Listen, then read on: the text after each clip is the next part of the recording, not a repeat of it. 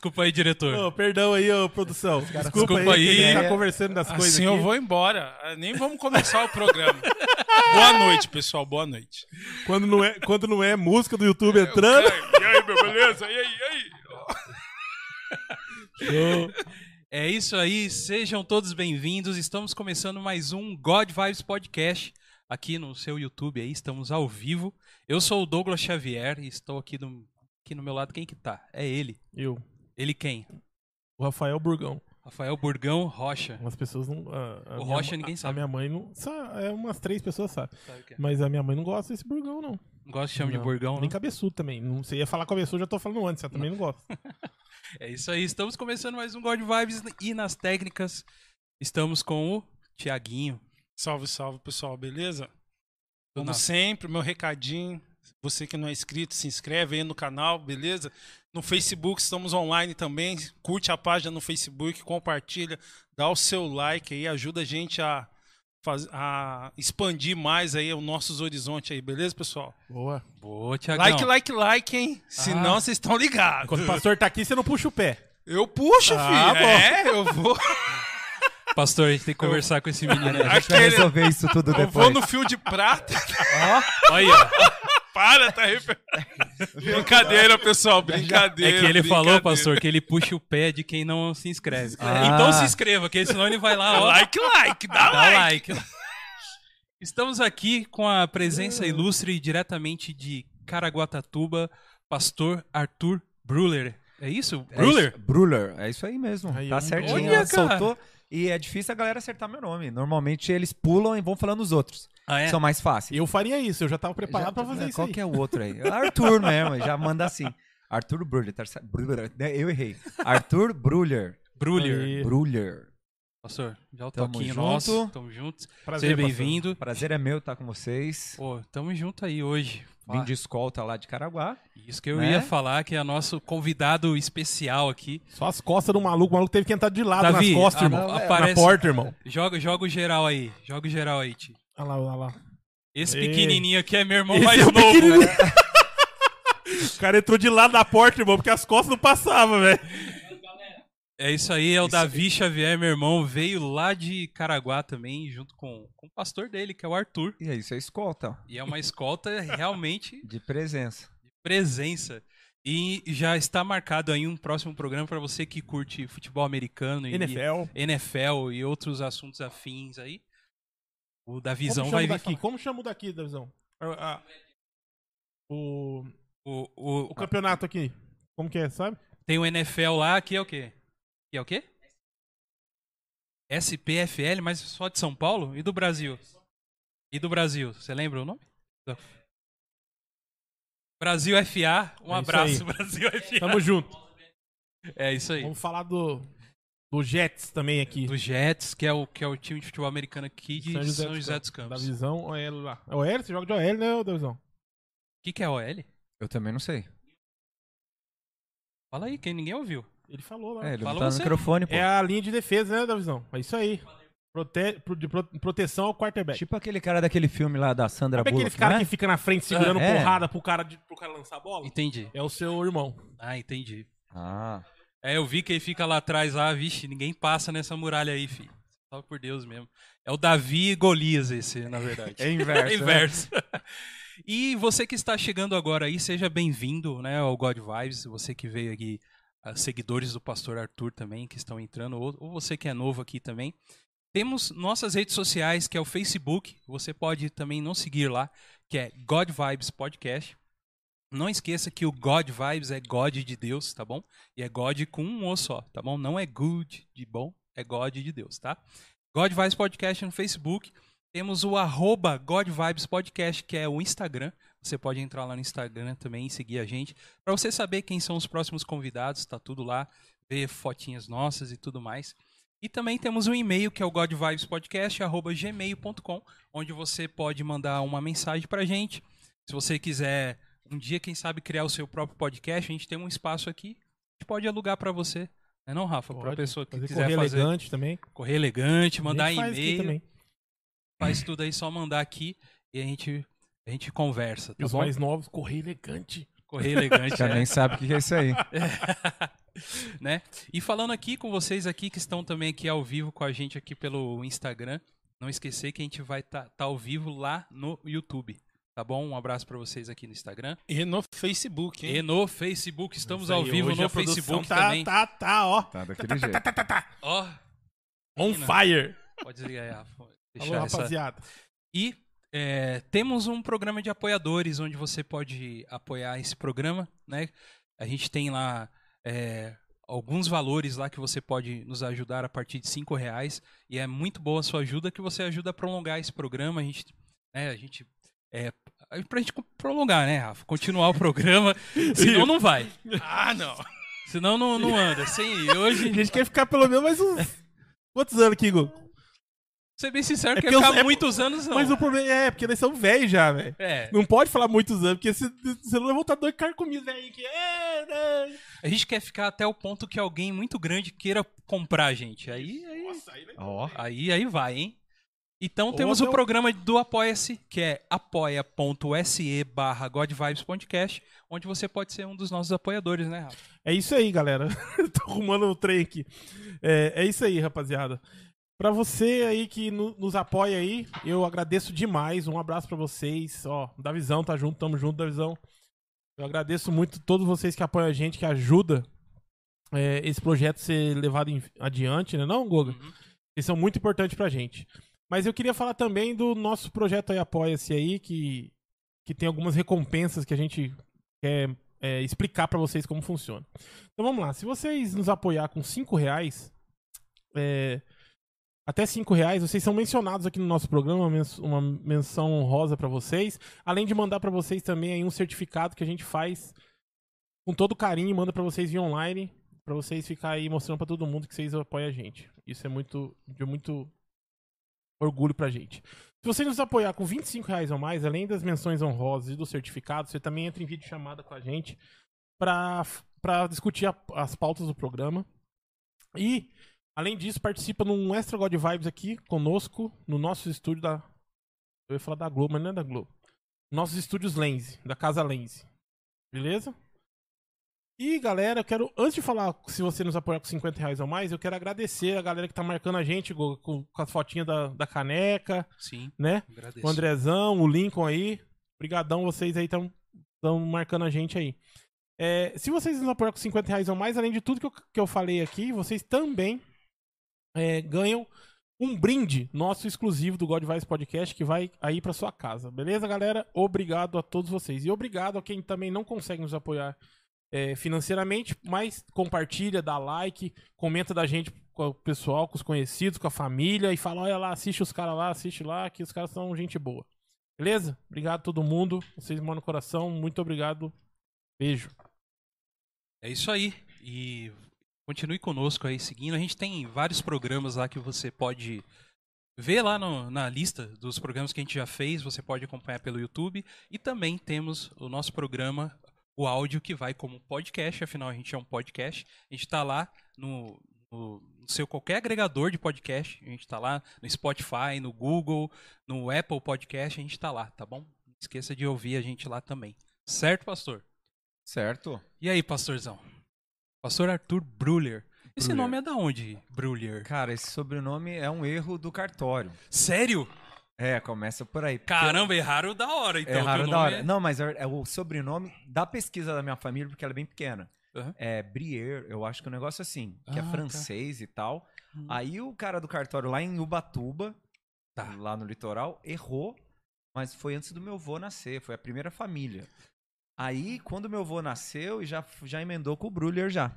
Aí chegou o Bruller pra mim, mas tudo indica que esse sobrenome nem existe. Foi o erro do, do cartório e existe. virou. Não existe agora, mas Agora virou meu existe, né, sobrenome. Mas, tipo, não tem uma origem. A origem é o quê? Do- A origem é o É erro tipo do, do- é erro do é cartório. A, a origem de Ubatuba. Ubatuba. É tipo a criação, não existia nada. Aí o cara lá e pai inventou e virou. E não tem ninguém, isso é legal. Uhum. Porque aonde eu vou, meu- eu falo meu nome, Arthur Bruller, já sabe quem eu sou e quem é minha família. E aí? Porque não tem ninguém. E é fácil de achar até a galera que tem essa mesma origem. Porque meu avô teve uma irmã e tal, tem uma historinha. Uhum. E que se espalhou por aí. A maioria tá no Rio de Janeiro. Então eu sei quem são. E o pior, sabe, o mais cômico dessa história? Eu sou pastor. Eu achei um Arthur Bruller que é padre.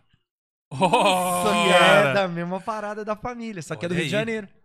Que da hora. Deu pesquisando lá, Arthur Bruller. Sei lá, coloquei no Facebook. Aham. E tinha o cara que era padre, mesmo nome que o meu. Pô, eu sou pastor, o cara é padre, família religiosa, já tá Olha aí, cara, Galera tá no esquema já. Bruller. Então você já disse que é de Ubatuba. Você, Não, nasceu, eu, não, eu sou de Caraguá. você nasceu em Caraguá meu mesmo? vô, não, eu nasci. Meu avô é de Ubatuba, foi pra Ah, Caraguá. tá. Eu, minha mãe nasceu, eu nasci em Caraguá. Uhum. Mas minha família se originou em Ubatuba. É meu avô que abando- abandonou e foi pra lá Uhum. fazer a vida dele em Caraguá. A cidade tava começando, né? Cidade pequena na época, né? Ele foi pra lá, fez a vida dele, aí a minha família é a única que tem esse sobrenome na cidade. Interessante. Então a gente tá tudo envolvido lá. Nossa, muito bom. E, e- legal, eu vou falar um negócio aqui. Você tá na, na igreja certa, está na cidade certa. Porque você tem cara, sabe de quem? Do Jason, sabe a família do Momoa? Você tem cara de havaiano, cara. Não, é, eu Já te falaram fala- isso? não, os músculos aí não, Não, né? pensei- Tá, Jason tá. maluco. Tá melhor que a gente, mas não... Calma, Eu pastor. Sem pretensões. Calma, pastor. Também não é difícil, tá melhor que nós, né, velho? Não, tem, tem, você tem uma, um rosto assim, lembra havaiano. Já te Pô, falaram ou não? Não. O que eles É. falam que você tem, eu tenho um rosto de, de equatoriano, boliviano, venezuelano, tudo que é ano aí do, da O- América o Douglas Latina. elevou aqui, o Ele Douglas levou, elevou né? um pouco Ficou da hora, cara. Não, Porque todo mundo fala, "Nó, eu fui pra uma viagem missionária pro... Eu tinha uma barba. Vocês não têm barba, né? Do jeito que eu tinha, né? Sim, Minha barba sim. batia no meio do peito. Fui Uau. pro Haiti e os caras acharam que eu era meio talibã lá chegando. olha aí, cara. na missão. Aí os caras fizeram a maior entrevista comigo pra eu poder entrar. Aí depois que eu tirei a barba, eu fiquei com cara de boliviano, equatoriano, agora eu tô melhor. Tô com cara de. Mas depois que você tirou Ilha a barba, alguém Samoa, parou você pra, pra- pra fazer entrevista, do mesmo jeito, pra perguntar. Não, Do não. mesmo jeito que quando você tinha barba, ou depois que não, você não. tirou... Mãe, eu entrei pra visitar um irmão no. Ele tocava músico, tocava no navio, eu tava com a barbona. Aham. Pega, toda a equipe de segurança era israelense. Eu parei na porta, os caras, todos. Os caras me olhando assim, eu falei, mas o que que tá rolando? Aí eu tive que dar meus documentos e aí ele foi lá, porque Ah. era do navio, não, ele é pastor, não é muçulmano, não. Ô, valeu, valeu. Aí deixaram eu entrar. Mas eu falar pra você, se você deixasse a sua bolsa no chão e gritasse assim, Desce o... você ia ver Só que, nego que pulando legal na ia água, ser. Nada, os caras se bobear a pau, eu ia estar lá boiando lá na... Ia ser legal. Cara, eu tenho, ah, assim, eu, eu fiz algumas poucas viagens, eu, eu tenho uma barba que às vezes fica um pouquinho maior, né? Mas eu tenho aquele cagaçozinho assim, sabe? Eu vou e tiro barba, cara, pra passar por imigração, É por essas coisas. O meu Eu passaporte, medo, eu tô com uma barbona é no doido. meio do peito. Você é doido, os caras já te olham diferente, cara. Só que daí no barba- passaporte eu coloquei que eu sou pastor, né? Tem que Ah. pôr. Eu Ah, tem identifiquei. No meu caso, eu identifiquei. Até se eu tivesse que fazer uma viagem, alguma coisa Ah, missionária, facilita. Ah, entendi. Aí eu já coloquei. Então, evita a ideia de que eu sou, tipo, um, futuro homem-bomba aí. Aí já passa mais tranquilo. Mas eu fiz isso proposital porque minha barba era grande. O pessoal da APF falou, tira a barba. Eu falei, eu não. Demorou um tempo pra ter aquela barba lá. aí eu, não vou tirar pra fazer uma foto. Aí eu fui com barba e tudo. Nossa, eu tenho um morro de medo de chegar assim num lugar e falar, volta agora, que deu alguma coisa errada, sabia, cara? Eu tenho. E, e eu tava. Esses dias eu tava pensando por que, que eu tenho esse medo, cara. Davi vai talvez lembrar disso, assim. Eu, eu morro de medo de intervenções que aconteçam no meio de viagens, assim. Por exemplo, se eu vou ter que passar por uma imigração, alguma coisa. A gente estava. Você, eh, a gente era de São Paulo, né, Davi? E quando a gente era criança, cara, a gente mal viajava pros lugares, né? E de repente pintou, na, pra você ver a época, né, cara? Tinha um pessoal que eles tinham uma. Sabe aquela Kombi que ela é aberta, tipo carroceria? Sim, sim. Na época tinha muito disso. E aí o pessoal chegou lá, a gente vai pra, pro, pra São Bernardo, que lá tinha um, o, o chamado Riacho Grande lá, que é na represa, Bines. E aí, Davi, o Davi era muito pequenininho, não sei se ele lembra. Eu acho que é lá, ele nem falou, não lembro. Meu pai, são, né? Vamos pegar a vinha Chieta, vai todo mundo atrás da caçamba, escondido lá, ó, da, da carroceria. E aí, chegando no meio do caminho, quem que para? Polícia Federal, cara Encosta. encosta. Viram de alguma forma, a gente mesmo escondido lá. Gente, meu Deus do céu, como que a gente era? Perdoa, senhor.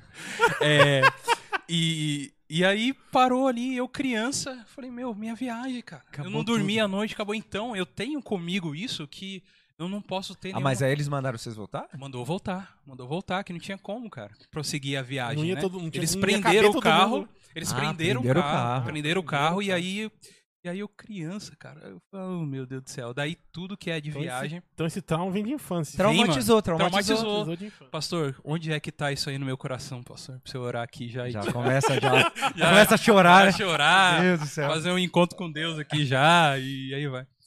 Pastor Bruller, Bruller lá da, você é pastor da, da Bola de Neve. Isso, Bola de Neve, Caraguá. Lá em Caraguá. Legal que é bem na entradinha da cidade, né? Você Bem entra ali. É, é, não era, aí a gente conseguiu mudar pra lá e virou entrada estratégica ali.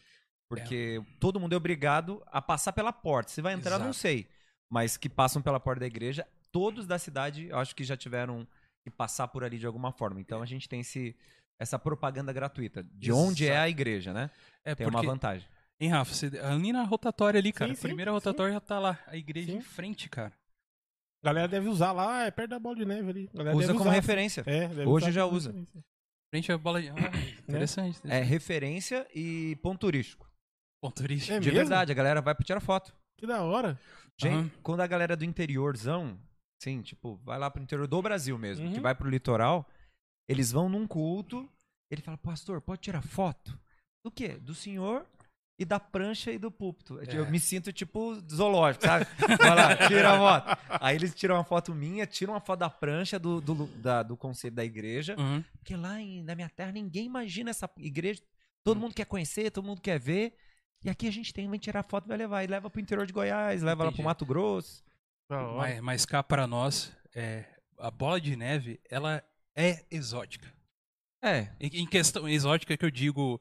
Em questão, Diferente. Diferente, é. O, o- o- exótico é isso. É. Não, é, né? Porque é diferente e é, e é muito, muito interessante o conceito da igreja em si, né? Todo mundo aqui já ouviu falar uma vez no Bola de Neve, né?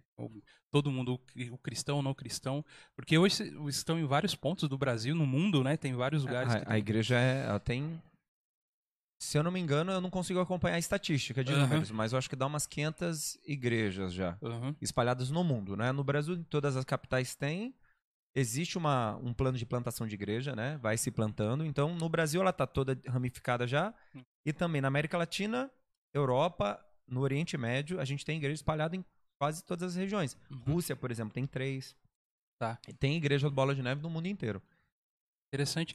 Essa semana eu vi uma, um podcast do, do apóstolo Rina. Ah, você assistiu? Assisti, assisti ele. Interessante que eu, ó, ele me respondeu o que eu ia perguntar pra você. Ah, então, ufa, pronto, já resolveu. Não, mas não, mas é interessante. Não sobrou pra mim. Acabou agora, Não valeu, sobrou pra galera, mim. vamos embora. Valeu, galera. Mas a galera não assistiu. É, o, a origem da, da prancha, cara. A origem da prancha. Da, da, Eu, eu tenho que responder. A gente faz um esquema lá na igreja que é café com pastor. Tá. Pra quem é novo, novo na igreja. Seja novo convertido ou não. E eu tenho que contar essa história Uhum. todas as vezes. A igreja não começou numa estrutura normal. Ela era num workshop de uma marca de surfwear.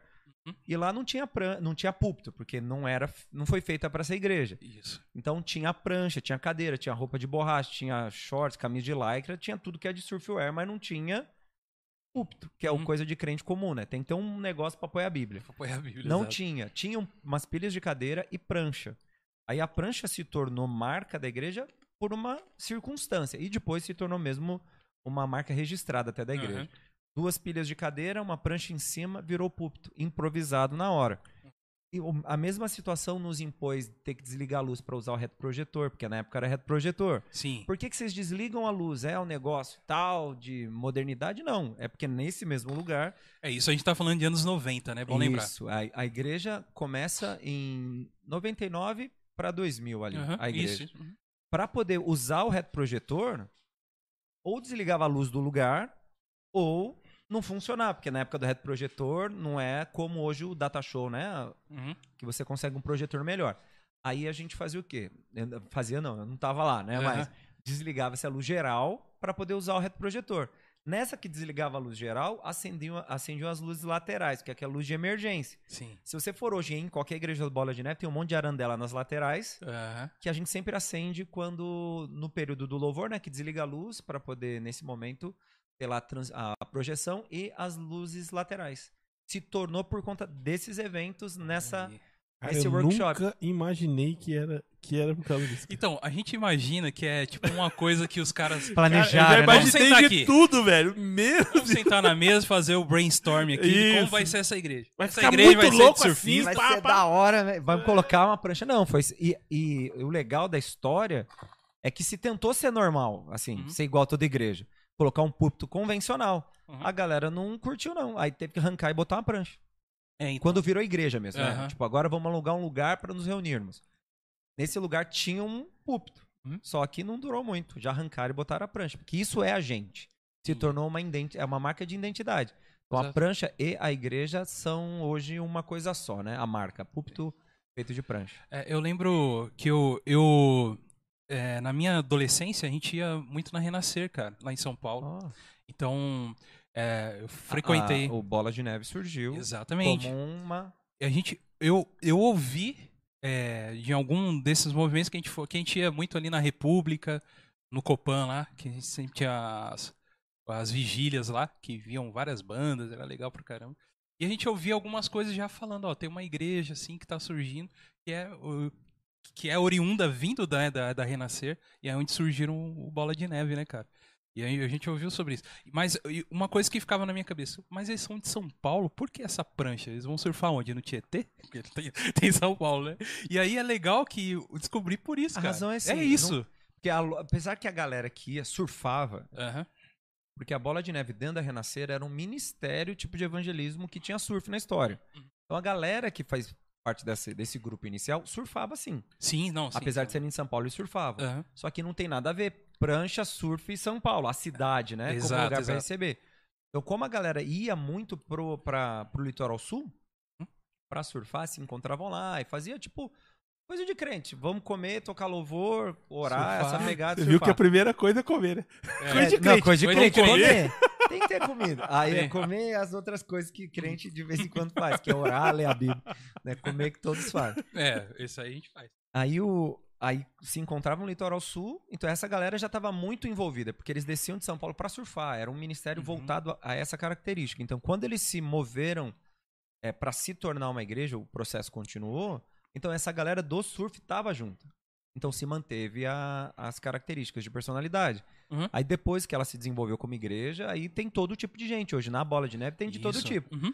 Tem desde gente que é idoso, que em teoria você olha, pô, mas o cara na bola de neve tem. E tem ministérios para idosos na igreja, que é o Bola Master.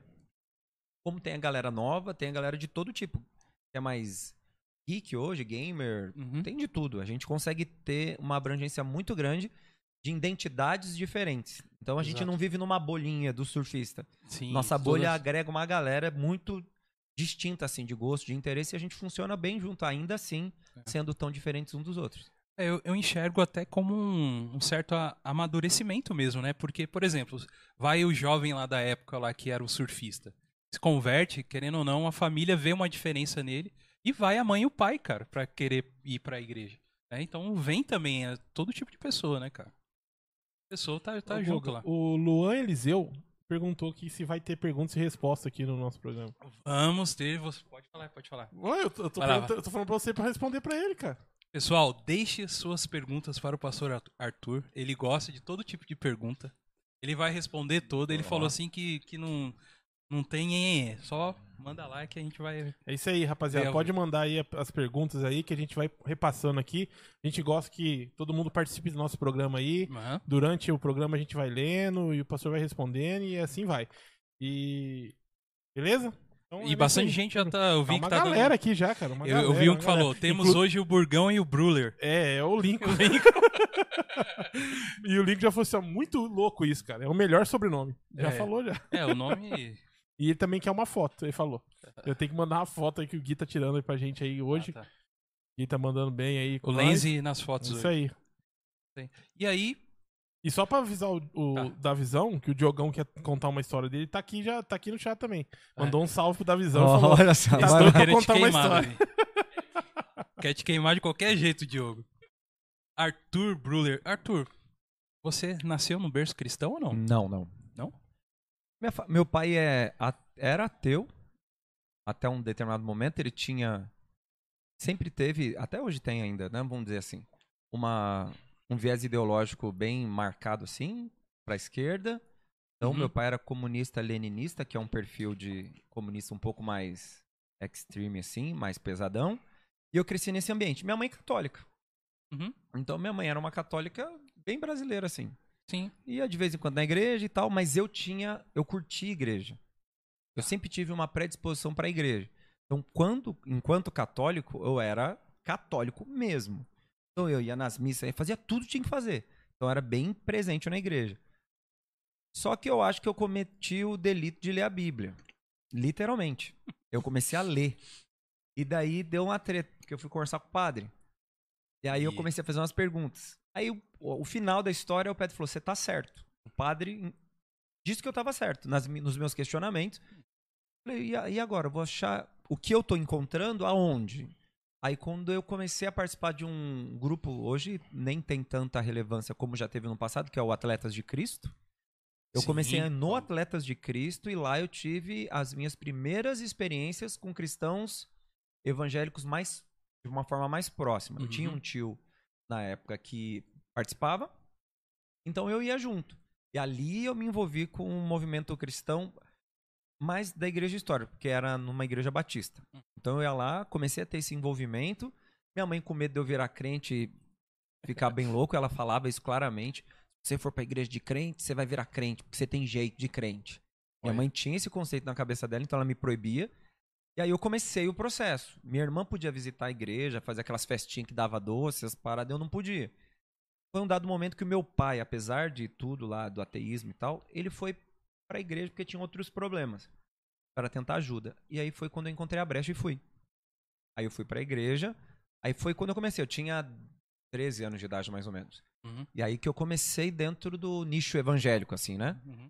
Era uma igreja que estava começando uma comunidade da cidade. Um grupinho bem pequeno, tipo aquelas coisinhas de ponte de pregação, aquelas coisas de igreja na, na varanda da casa do, do irmão. Era esse perfil de igreja. E eu ia lá, e lá eu me converti. Comecei a minha jornada. Até então, até ir pro Bola de Neve, né? Daí, quando eu, eu era dessa igreja, chegou um dado momento que eu me desliguei e já Uhum. fui pro Bola de Neve e foi muito rápido. Em dois anos eu já era pastor. Então bom. aconteceu muito rapidamente. Você disse que você é, conheceu através do Atletas de Cristo. Sim. Realmente, anos 90, anos 80. Era muito forte. 2000. Até era difícil forte, aquele cara. que os jogadores marravam fitinha na Jesus cabeça. e tal, é. Jesus. É. Tinha até uns rap dos Atletas de Cristo, mano. É da hora. Tinha E- muito jogador famoso na Jogador época, assim. famoso. Silas, Bota... Silas, eu via, eu vi, encontrei com ele em alguns. Marcelinho Carioca. É, Mas, Ah, mas ele, era, ele, tá- ele era, sabe que é, ele era. Eu, eu já entendi o que o senhor quis É, dizer, mas ele, ele, era. Ele participava, mas tinha uns lá que dava pra usar melhor como exemplo. então, então a gente ia lá, eu, eu vi esses caras, eu ficava Mas- impressionado. O que, que você praticava? O que, que era? Taekwondo, Ah, você era atleta de taekwondo. atleta de taekwondo. Ixi. Lutei do- dos 10 aos 20. Eu tinha preparado umas 22. perguntas aqui, nem vou mais. O cara luta taekwondo, tio. Aí depois eu fui pro jiu-jitsu. Vamos começar. Nossa! Ah, o Aí- jiu-jitsu? Os. Os- Aí eu fui pro Gil, hoje. O, o Gil ele se tornou parte depois no futuro, assim, né? Uhum. Como pastor, foi uma estratégia de evangelismo. Tinha uns- um, cara lá que era faixa azul, comecei a treinar. E aí implantamos jiu-jitsu na igreja. Hoje tem e virou um programa social. A partir da, dessa minha aula com esse rapaz da igreja, que a gente fazia no salão da igreja, hoje a gente tem um projeto social por conta disso. E aí Bom. eu continuei estudando jiu-jitsu, não tão Uhum. Depois de um período não com tanta frequência, mas deu pra jogar na roxa e no taekwondo na faixa preta. Olha aí, excelente. Show. E esse foi o caminho que você já é, encontrou Jesus aí no- através do esporte o também. esporte né? me convidou, assim, é, eu acho que a, a disciplina para aquele período e depois a experiência de não ter nenhum tipo de preconceito por ser lutador, Hum. apesar de taekwondo ser um esporte menos mal rotulado assim, né, tem uma visão mais Uhum. sadia, eu caminhei para lá pro esporte e do esporte para religião. E eu aplico hoje na, na igreja é, princípios muito próximos. Usar muito o esporte como parte da linguagem da igreja de se comunicar Uhum. com a sociedade. Uhum. Então lá em Caraguá, a galera, todos, de alguma forma, tem algum grau de contato com esse conceito extra-igreja. Não necessariamente no esporte, mas a gente tem uma diversidade de coisas lá que a gente tenta associar, né? Sim. A experiência de ser igreja, porque eu vejo que é uma linguagem universal. Hoje, esporte, games é uma linguagem universal. Uhum. O pessoal assiste filme, é uma linguagem universal, porque tem nichos agora que se envolvem com esses conteúdos e a gente Uhum. tenta usar todos eles como uma forma de acesso. Como o esporte foi pra mim, pra outras pessoas pode ser Aham. um jogo de videogame. Sim. E a gente tenta usar tudo isso. É, você comentando aí de videogame, a gente tava falando um pouco antes aqui que voc- vocês fazem, ou já fizeram eventos, né, de games lá na igreja. Até eu tive o prazer de participar lá, Rafa, conversei com você, né, falei pra você que eu fui lá. E muito bom, cara. Primeiro, ah, assim, existe um estereótipo acima dos games, em cima dos games, não só nem em questão da igreja, sabe? Mas de um. da sociedade em geral, né? Que a primeira. A, a princípio, o game é, era uma coisa pra criança, né? Na época, quando veio o Atari, Sim, veio sim. Super era mais jogos exclusivos pra criança, né? Mas é, a gente sabe hoje que o videogame ele pode contar uma história muito boa. Ela, ela, ele pode trazer valores dentro de games, tanto pro bom quanto pro ruim Sim. né? Tanto bom quanto ruim. E, e- mas existe esse, esse medo da sociedade, principalmente da, da igreja, às vezes, de, de falar muito sobre game, cara. Né? Porque tem jogos violentos, lógico que tem jogos violentos, né? Tem, tem tudo isso. Mas é momento que, por exemplo, vocês fizeram um evento lá, dentro da igreja, onde eu levei. E, e é, é bom ci- citar que a galera martelou porque a gente fez aquele evento. Não da nossa igreja, Aham. mas das igrejas da cidade. A gente recebeu comentário, questionamento, Uhum. que a gente possa, usa muito rede social. A galera martelou, falou um monte porque a gente tava fazendo um evento de games dentro da igreja. Então, e aí eu cheguei lá e com, com os games, Rafa. Eu falei, onde, onde será que é as mesinhas que a gente vai? O pastor falou, não, põe aqui. O quê? Aí no púlpito? Eu fiz até o sinal da cruz. Assim, ó. Falei, vamos aí então. Ainda deu um... Deu um. Aí mesmo, pastor. Ai, meu Deus do céu. Aí mesmo. Daí a gente colocou no púlpito os videogames. Veio uma galera, a gente deixou. Veio um, um colecionador de game lá também, que trouxe um monte de coisa da hora, assim. A galera ficou jogando lá um Super Nintendo lá, que o povo gosta de Super Nintendo, né? É. Das antigas, assim. E interessante que a gente, aí a gente teve é, a oportunidade de falar, ó, pra você ver, dentro dos games, cara, dentro da igreja, o que, que a gente pode fazer? A gente falou sobre pirataria, falamos sobre coisas de pirataria, falamos sobre faixa etária, que às vezes os pais não sabem sobre a faixa etária de game, como que pode ver dentro de uma capa do jogo, o jogo que pode e não pode, entendeu? É como filme, né, o videogame. Cla- Tem classificação, então... Tem classificação. Então, ah, meu, não vou deixar meu filho jogar videogame? Não, peraí. Olha a classificação, tem jogos livres, né? Que, que até pode ajudar na parte motora da No criança desenvolvimento. desenvolvimento e tal. E, e aí é, a gente teve essa oportunidade de falar. E aí eu, eu falei também sobre a cronologia dos games, da, da- é, as gerações dos games. Né? Eu lembro que na época a gente foi lá e eu falei assim, gente, dá pra vir aí um videogame novo tal, que era o PlayStation 4 Uhum. Na época e pô, vai ter um óculos VR lá. E eu, e olha que eu falei, o óculos VR vai virar, Thiago. Eu falei, ó. Falei errado, não virou nada. Ó- óculos VR é muito caro, cara, muito caro. E não tem como a galera comprar, tá ligado? E pra, pouca, pra pouco jogo. Pra né? pouco pouca jogo. Diversão que, que ele proporciona. Mas, pastor, e, e qual que é a sua opinião, assim, em relação ao, ao- ao- falando de games? Você joga game, Eu jogo. joga game. Eu jogo e incentivei meu filho a jogar. Olha aí. E o meu filho joga, acho que hoje ele joga muito mais do que eu em volume de quantidade, né, de tempo, até porque ele tem mais tempo livre. Mas eu deixei é como uma marca até de vamos dizer, de legado de pai assim, sabe? De pai pra filho. É uma característica da minha personalidade, fe- fez parte da minha infância, porque eu ganhei meu primeiro Atari muito novinho do meu avô, e eu joguei depois de então a vida inteira videogame. Até hoje eu jogo.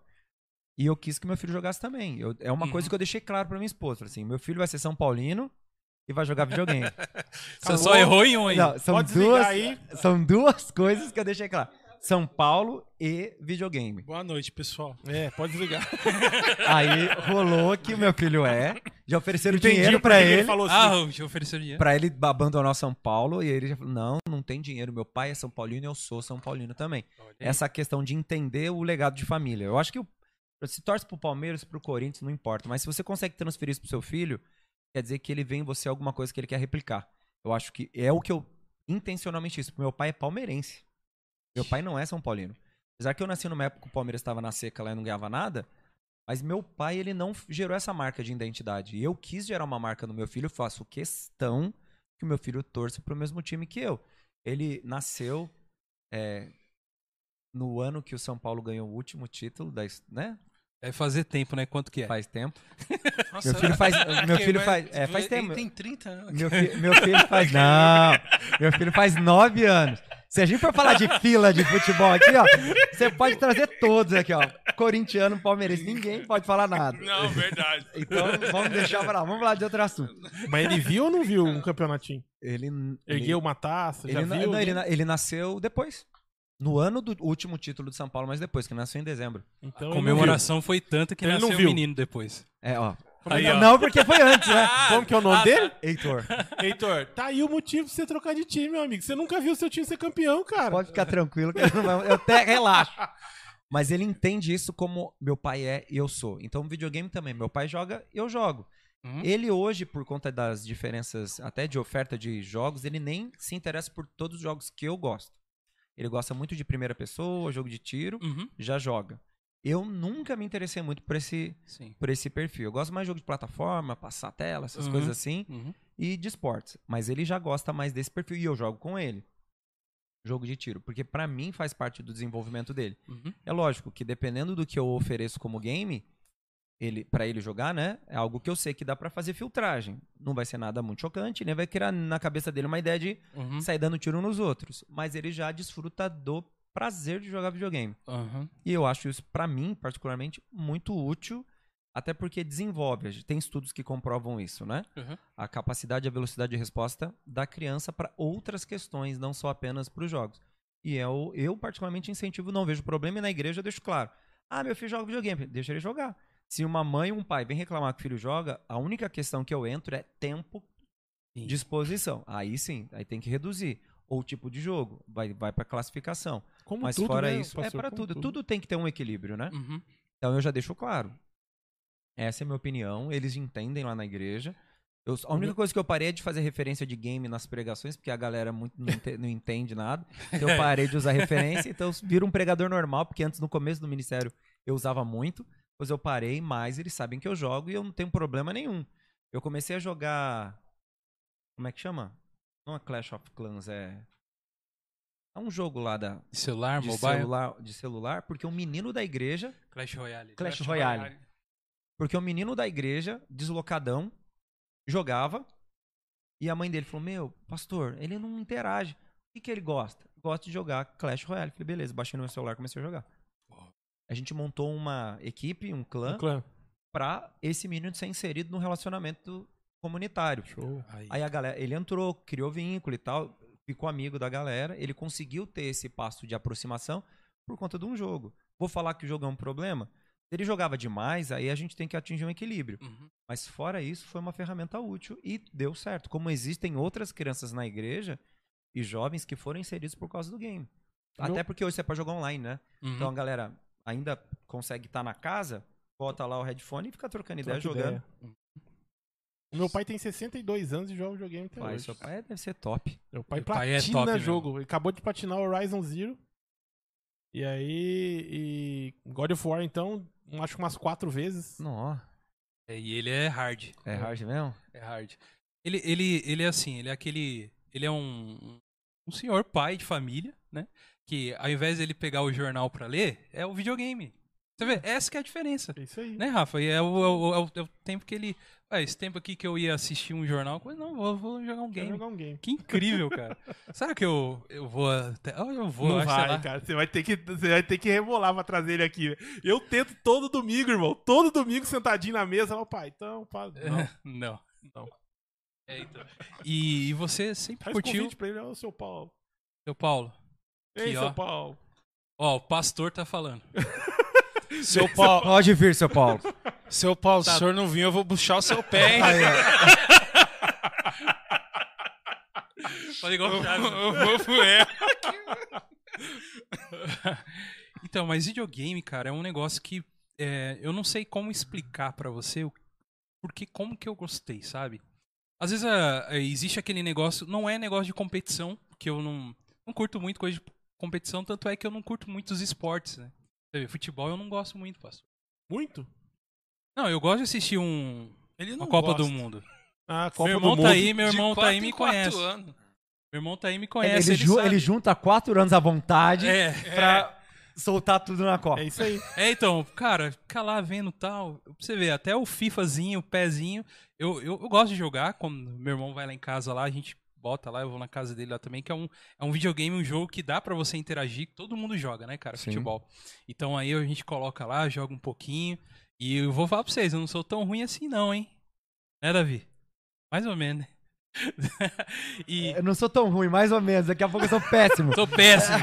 Tava ruim, ficou pior, mas parece que piorou o negócio.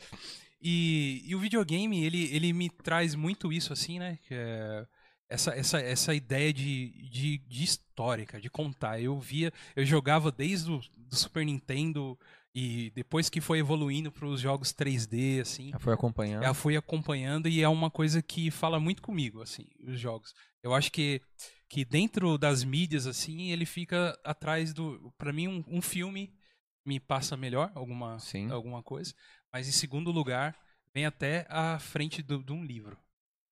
Se você for ver jogos modernos, hoje, né? Principalmente, com uma estrutura gráfica bem melhor do que tinha antes, o The Last of Us virou uma série, né? Porque vai Uhum. ter o, o jogo continuou, vai virar filme.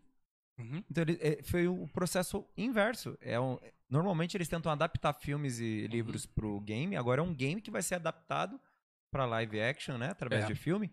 O que não é. Não se esperaria, talvez, há um tempo atrás, esse processo inverso. Mortal Uhum. Kombat aconteceu também. Eles senhor vão acha fazer o reboot de novo. Eu acho que o The Last of Us filme vai, vai vingar, vai ser ao, ao- no nível de fazer o nosso amado amigo aqui Ó, tem que- chorar e tudo mais? Ou Será? vai, ou, ou vai ser igual Resident Evil, pastor. Não, é- Misericórdia. Não, não, eles vão tentar de novo. Meu Deus! É blasfêmia isso aí. Não, Não, não. O Resident mas Evil eles vão Resident ter... Evil era uma franquia no game, pelo amor é de Deus. Não, no game é Monstruosa. incrível, Então, mas. aí o os caras falaram que queria fazer o filme. Meu Deus, Mila. Então, Não mas como entretenimento, tipo, cultura inútil, pra É. passar tempo vale. Se você desconectar do game. Tipo, assistir aquela coisa lá. Não é o melhor filme de zumbi, não é nada. Mas dá pra engolir, eu acho. Mas você falou a coisa certa, não é nada. Então, É isso que o senhor falou. mas, pastor, mas Não, pra, não quem, vai. Mas pra quem jogou, Não é, não dá. você assim, não tem como. Eu fui ver esse filme no cinema, pastor. Ah, não, é, é isso, Resident Evil, por exemplo, Resident isso eu não faria. Levou, Nossa, já é, levou o nível, já, eu né, fui. Pô, eu não ia levar. Eu, Pastor, eu fui assistir, eu fui. passou na sessão da tarde, eu assisti o negócio. Aí sim. não, vai. pastor, eu fui no cinema Resident Evil. Na hora que eu vi aquilo, mano. Sabe, assim. Não dá nem pra dar um medinho, né? Porque a ideia do Resident Evil é um, é um game de Na terror. hora que mostrou aquela mulher lá dando poder, foi daqui a pouco é da Hadouken, Kamehameha, e acabou. X-Men ou é- Muito, pelo amor de Deus. Então, e essa. é, existe realmente isso, né? De sair do game e tentarem fazer filme. Tem um diretor chamado. é, eu esqueci o nome dele, mas o segundo nome dele é Bo. Ele é um, é um diretor de cinema que é escrachado pela galera, que todo fi- filme que ele tenta fazer de game, ele acaba. Assim, com, Dá ruim. Dá ruim. O, ele fez Ele aquele. tá escalado pra fazer The Last of Us. Misericórdia! Não, não, não, não. Não. Foi ele, foi é esse bom aí mesmo. Esse Bo aí faz um monte de. Não, não vai fazer, não é possível, cara.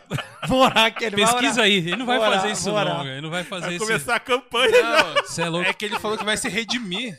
Ó, não mexa no meu The Last of Us. assim. o negócio é esse. O senhor jogou The Last of Us? Não. Não? Eu Nem sou. Vocês são do PlayStation, né? Da Sony. Eu sou do Xbox. Aí. Ah, opa, então você abraça Ai, ali. Dá Ah. soquinho aqui, pastor, é nóis. Então, qual que é o Alan Wake? Ah, não. Alan Wake. Alan é Wake. sensacional. Alan Wake, pelo amor de Deus. Tem muito jogo, não dá pra. Eu acho que se pudesse ter os dois. Eu também. Esse- Lógico. Essa é a condição. Meu irmão quase- também é Xbox também. É o Davi Xbox. Nossa, Quando eu tô- cheguei no 300, eu tava com 360, ele chegou com 360, falei, meu, mais um finalmente. Porque ninguém usa, assim, pelo menos dos que eu converso, pouca gente usa Xbox. A Aham. maioria é PlayStation. E se você compra Xbox, parece que você tá cometendo pecado. Cuidado que vai pro inferno, porque quem compra Xbox, eu acho que não é de Deus. É que Deus confunde as coisas loucas. Loucas, ah, Deus usa as coisas É, outras pra confundir as sábias, meu irmão. Confundir as sábias. Não, é... Não, é, eu tive essa parada também. Eu tava Como- na é igreja, isso? tava no culto, Ah, aí tava lá. com- Pentecostal tem uns negócios, né, que acontece assim, né? né, Thiago? É, aí eu tava lá falando com Deus lá, e Deus falou: tá, pega o seu videogame e malha ele no martelo. Eu tinha. Eu tinha o, o 360, a placa era a placa pra não dar treta de Uhum. queimar, tava tudo certo. Sem luz vermelha. Sem luz.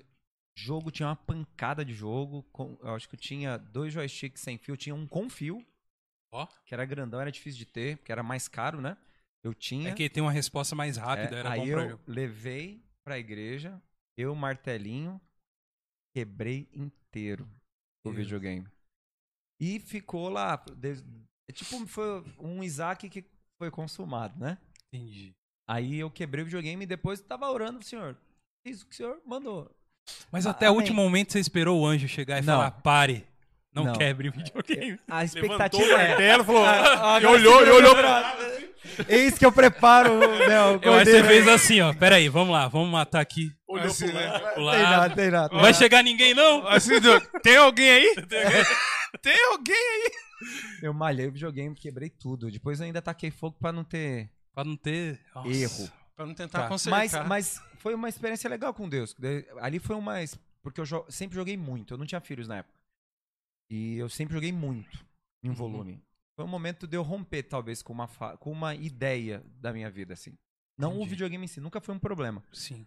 Até porque no momento que eu fiz aquilo, Deus falou assim: fica tranquilo que você vai ganhar o próximo. Você não vai comprar. Aí eu ganhei o One, o Xbox One, Olha, de cara. presente. Que presente. A galera, quando lançou o One, eu, eu no, acho que foi de Natal. Aí um- um- uns, uns irmãos da igreja, claro, a gente se reuniu, Deus falou pra gente e tal, e deram um Xbox One quando lançou. Então era caro, não era acessível pra todos e eu tinha. Nessa, nessa, eu, eu não fiz porque eu tinha na expectativa ganhar. Mas eu acho que acabou ficando atrelada à questão da própria convicção, da vontade de Deus e da minha vontade e uma submissão. Eu quebrei o videogame e Deus me deu um, X- Deus me deu um Xbox One. Fiquei na torcida de eu quebrar o One e ganhar o Series X, mas aí eu não, não rolou ainda. Não, ninguém... É, eu gostaria de falar aqui com essa câmera aqui, ó. Por favor, câmera. Você que tem um Play 4, isso foi Deus usando a vida dele. Isso, não vai transformar a Não experiência quebre pessoal. o seu Play 4 vindo. Vamos quebrar, tio. pra ver que Não, ganhou para, 5. Não, nem, nem, nem fala isso. Nem fala isso. É, são experiências, né, cara? Que É, Deus. Experiências pessoas, não, não dá pra dividir. Exato. Foi coisa- algo eu e Deus, eu acho que isso não, Uhum. não deve ser nem reproduzido e nem copiado por ninguém, porque não existe. Algo É. meu, particular, não é nem doutrina. Sim. Aconteceu. Deus testou meu coração, da minha forma foi assim. Acho que com outras pessoas pode ser com outras questões. Sim. No meu caso foi rachar o Mas no caso, pastor, Deus falou, não foi em terceira não, não, não, pessoa, não, não. não, não, Eu tava orando Deus- eu, eu, eu entendo que foi Deus falou comigo. Isso. Não teve intermediários. Não foi a irmãzinha do coque ah, rodando. É isso que eu ia falar chegou. agora. É isso que te digo, filho meu. Porque eu fiz isso, mas não foi com videogame, pastor. Eu tinha uma blusa que eu amava. Eu fazia capoeira e era do, eu era do Besouro Mangangá, mestre Lobão. E eu tinha uma blusa. Seu rosto aí, tipo. né? E eu tinha uma blusa muito legal. A irmãzinha do coque chegou em mim e falou assim: é, é para você botar fogo nessa camisa. E eu fui lá, nem perguntei pra Deus: é isso, Deus? Fui lá e botei fogo na minha blusa. Provou os espíritos, né? Não, chegou chegando. não, mas assim, uma semana depois, numa semana não, meia hora depois eu já tava. O que, que eu fiz? Por que, que eu fiz isso? Por que, que eu fui ouvir essa irmãzinha? E eu, É. nem, eu nem perguntei. É isso? Então, com Não, o pastor. No meu caso, ninguém falou nada. Até porque eu sou bem reticente com essas coisas de uma palavra que alguém deu e vai Uhum. faz. Eu não, não Uhum. sou tão inocente pra ir abraçando as causas desse jeito, assim. Foi algo Uhum. pessoal mesmo. Deus falou comigo, ninguém. Até porque foi no meio do culto, tem esse detalhe. E eu peguei, eu falei, ó, falei para um pro presbítero. Eu era pastor já. Falei, ó, eu tô indo lá na minha casa, você segura o culto aí, sei lá, vai cantando louvor, porque Deus mandou eu fazer um negócio agora. Eu fui até a minha casa, peguei o videogame e voltei pra casa. Eu peguei o videogame em casa, voltei pra igreja, fui no púlpito, rachei no meio do culto, rachei o videogame. Foi aqui, é, esse foi o momento, foi uma, algo eu e Deus. Ninguém entendeu eu chegando com o videogame no meio da igreja, em tese, coloquei lá no meio. Aí eu pedi para um diácono a pegar uma- um martelo lá na, na material lá da igreja lá de para reparo. Eu peguei o martelo, quebrei, moí ele, o videogame, né? Com dor no coração, mas cumpri aquilo que eu entendi que foi algo que Deus de forma bem direta falou para mim. Depois de um tempo, demorou-se muito tempo. Aí veio o o Xbox One, né? Foi que eu, o que eu ganhei. Então, E, o, e Mas veio- o, senhor, o senhor não comprou o One porque o senhor não tinha condições ou porque o senhor tava esperando em Deus, o, o, o próximo? Porque eu, eu- nesse momento que eu tive com Deus, o acordo Porque vontade é vo- Não, tinha, né? rolava, rolava. Eu até jogava na casa da galera. Uhum. A, a questão ali é que eu não poderia comprar um outro Ah, videogame. Tá. Eu tava proibido de comprar, foi uma ordem. Você não Entendi. compra outro videogame. Entendi. E eu fiquei sem comprar. Se isso ia vir como presente ou nunca mais eu teria, eu não tinha tanta certeza. Sim. Aí veio que eu ganhei de presente. Entendi, entendi. Mas eu fui, tipo, proibido por Deus de, de comprar um outro console. Fosse Xbox, Uhum. PlayStation, não importasse qual fosse, eu não poderia ter. E pra mim foi importante. Eu acho que foi um, um, um teste, uma prova. Cada um pode dar o nome que quiser. Mas pra mim foi uma, uma experiência interessante entre eu e Deus. Pode não Aham. ter valor pra alguns, pra outros pode ser bobagem, superstição, misticismo. Mas pra mim foi algo muito concreto, claro, Uhum. e falou no meu coração da maneira que deveria. A intenção de Deus ali de me ensinar algo foi atingida e eu aprendi ali. Porque foi logo no início do meu ministério, eu precisava ter um, um eu creio, né, um, uma divisão entre um período anterior àquele início, que era o ministério pastoral, e tudo aquilo que viria depois. E o que eu de fato colocava como prioridade. Que Deus pedisse para mim, eu estava pronto. Até porque depois disso, o Davi congrega lá, né, tá com a gente. Nossa igreja é uma igreja que ela é, um inconfor é inconformada, essa é a palavra. E a gente tem isso na nossa natureza. A gente encontra situações diversas no meio da sociedade, né? Não importa o lugar, e a gente Uhum. sempre procura ser uma resposta de Deus para essas situações. Então a gente enfrenta desafios lá na nossa cidade, encara de natureza social, que é uma marca muito importante da igreja, Uhum. sempre com essa disciplina. Deus mandou, a gente faz. A gente não tem a ideia de que o que Deus nos manda fazer tem que ser relativizado, questionado de uma maneira a se enquadrar com o que é confortável. Uhum. Lá em Caraguá, tudo aquilo que Deus nos manda fazer é um imperativo. Então a gente obedece exatamente no momento que Deus disse. A resposta sempre é imediata. Vai e faz. Uhum. Amém. Vai lá, tira sua camisa e dá. Tá bom. Você- Você vai ver isso em mim. Você vai ver isso em várias pessoas da igreja mais maduras que entendem o evangelho de uma forma mais, mais profunda, vivendo dessa forma. Ah, Deus mandou eu dar a minha moto para aquele irmão. Tá bom. Isso é normal. Assim, aconteceu Uhum. lá. Sim. Ah, Deus mandou eu pegar um. abençoar o fulano. Toma. Dinheiro, posse, bênçãos que às vezes parecem entretenimento. Ah, Deus mandou te dar uma viagem, irmão. Toma. Você para sua esposa. A gente nem entra no questionamento se vo- você tá bem com a tua mulher ou não, se vocês não Uhum. viajaram nunca. Deus falou comigo, se você vai. Que você vai fazer quando você vai, não importa. Toma um voucher, vai lá e que Deus mandou. Fala com Deus e vive com Deus aí o que você tem que viver, porque eu só tô obedecendo. Meu papel é obedecer, o seu papel é ouvir o que Deus tem pra te Uhum. ensinar ou dizer através disso. A gente vive muito lá em Caraguá, a gente vive assim. Então você vai ver isso em várias situações. Vamos montar uma ONG, vamos. A gente não questiona isso. A gente Você monta a. ONG. A gente monta a ONG porque Deus mandou. Ah, vamos montar a comunidade terapêutica? Vamos. Vamos montar. Vamos fazer um trabalho. O ano passado, com a pandemia. Surgiu uma oportunidade de fazer máscara porque não tinha máscara. Como a gente vai fazer? Se a igreja é fechada, a gente vai fazer. Foi um, um oficial da Polícia Militar lá na porta da minha casa e falou: ah, vocês podem nos ajudar? Pode. A gente entregou para toda a Polícia Militar, para toda a Polícia Civil, para os hospitais e unidades municipais de saúde, supermercados. A gente entregou máscara para todo mundo da cidade que trabalhava no enfrentamento inicial e que não tinha máscara para ir trabalhar. Porque Deus mandou. A gente não pensou, quanto que eu vou ter que dar de dinheiro? Talvez eu não tenha, mas eu, você, você, você. Juntamos um monte de dinheiro, comprando um monte de tecido. Eu entrei na rede social da igreja aí, nos grupos. Pessoal, a gente precisa de costureira. Na hora, bum, um monte de costureira. E quem não, não sabia aprendeu. Fizemos um monte de máscara. E isso se tornou uma marca da nossa comunidade. Sim. Isso é comum para todos os bolas? Cada bola de neve ele tem uma, uma natureza, vamos dizer assim, uma forma de agir. Lá em Caraguá é desse jeito.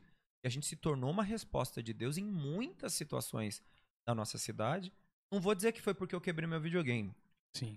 mas que aquilo se tornou uma prática normal, eu quebrar ou eu, de alguma forma, comprometer questões pessoais em favor de algo ou de alguém, isso a gente faz lá Uhum. naturalmente. E nem é tipo assim, algo uau, assim, Deus tem que fazer. Não. Amém. É isso. Faz. É uma, é uma característica nossa. E começou com um videogame, vou dizer assim, que foi destruído lá, arrebentado no martelo. Você acha que isso são atitudes que a igreja primitiva fazia? Sim. Você acha que isso é é uma coisa que, que nasceu específico de vocês, da igreja lá? E você falando é uma coisa que é, é- deveria ser comum. Mas não é, a realidade não é. É. Né? Na verdade, devia ser uma coisa comum, assim. É, isso vem, veio de vocês mesmo, da igreja, de sentir sempre isso. Eu, eu vi que é- partiu de você, né? a- Esse momento que você quebrou o videogame. Mas ah, ah, é, você- vocês buscam trazer um pouco disso da igreja primitiva para a igreja, que era aquele negócio de se compartilhar mesmo. E hoje a gente vê que na, na grande maioria de- da sociedade, outras igrejas também, porque não existe muito mais aquela, esse, esse carinho que você precisa ter com as outras pessoas, o cuidado, né? Isso é, um- é uma identidade de vocês ou vocês, vamos dizer assim, chupinharam de algum lugar, da, da própria palavra? Como, como assim, que... o Atos 2, que é o que Hum. descreve lá no finalzinho do texto, que Sim. fala que tinham tudo em comum, é algo muito comum pra nós lá. E é um texto que eu uso muito. Tá. Se tornou marca da comunidade e é um, acaba sendo um referencial. A gente não. Eu não posso dizer que copiou. Sentido de. Não é, não, não, Não, é, eu entendo, exemplo, é, exemplo. assim, usar como, ah, uma outra igreja faz, não foi isso que aconteceu. Sim, A gente, eu tenho muita disciplina bíblica. Eu sou um pouco, não pente, vamos dizer, não pentecostal convencional, por os aspectos de, doutrinários e de texto bíblico. sim. Sou um pouco até chato em relação a, creio em toda questão do carisma, né, do espírito e tudo mais, mas para questões doutrinárias, pode, pode, eu posso me parecer muito mais com um batista do que com um pentecostal. Um histórico do que com um pentecostal. Hum. Então, eu sabia da, da questão da construção, da característica da igreja. Eu gosto de chamar da igreja do primeiro século. Eu Tá. não uso o termo igreja primitiva. É que dá a impressão que é uns aborígenes. Não, não só por isso, mas eu acho que subestima. Porque o que é primitivo é aquilo que não foi desenvolvido. Ah, Então não é aquilo que amadureceu. E se a gente for fazer um comparativo, a igreja primitiva, ela era o quê? Exatamente como a igreja contemporânea. Hoje, a igreja não perde em nada para a igreja primitiva, como também a igreja primitiva não era tão melhor assim do que a igreja atual. Uhum. Não, pastor, lógico que é. 1 Coríntios, 2 Coríntios. Só você É, ler. Só pancada. Lê primeiro. A igreja toda.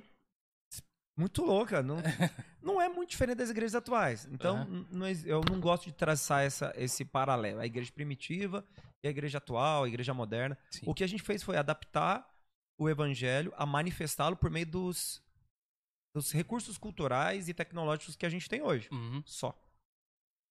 Mas a ideia presente na igreja de Cristo, seja ela do primeiro século, do segundo e a de agora, são aquelas fundamentadas na doutrina dos apóstolos e dos profetas. Isso deveria tá, cu- é, ser presente e ser comum. É. Então, quando a gente vai, faz um resgate da identidade do que é ser igreja, você vê as pessoas partilhando.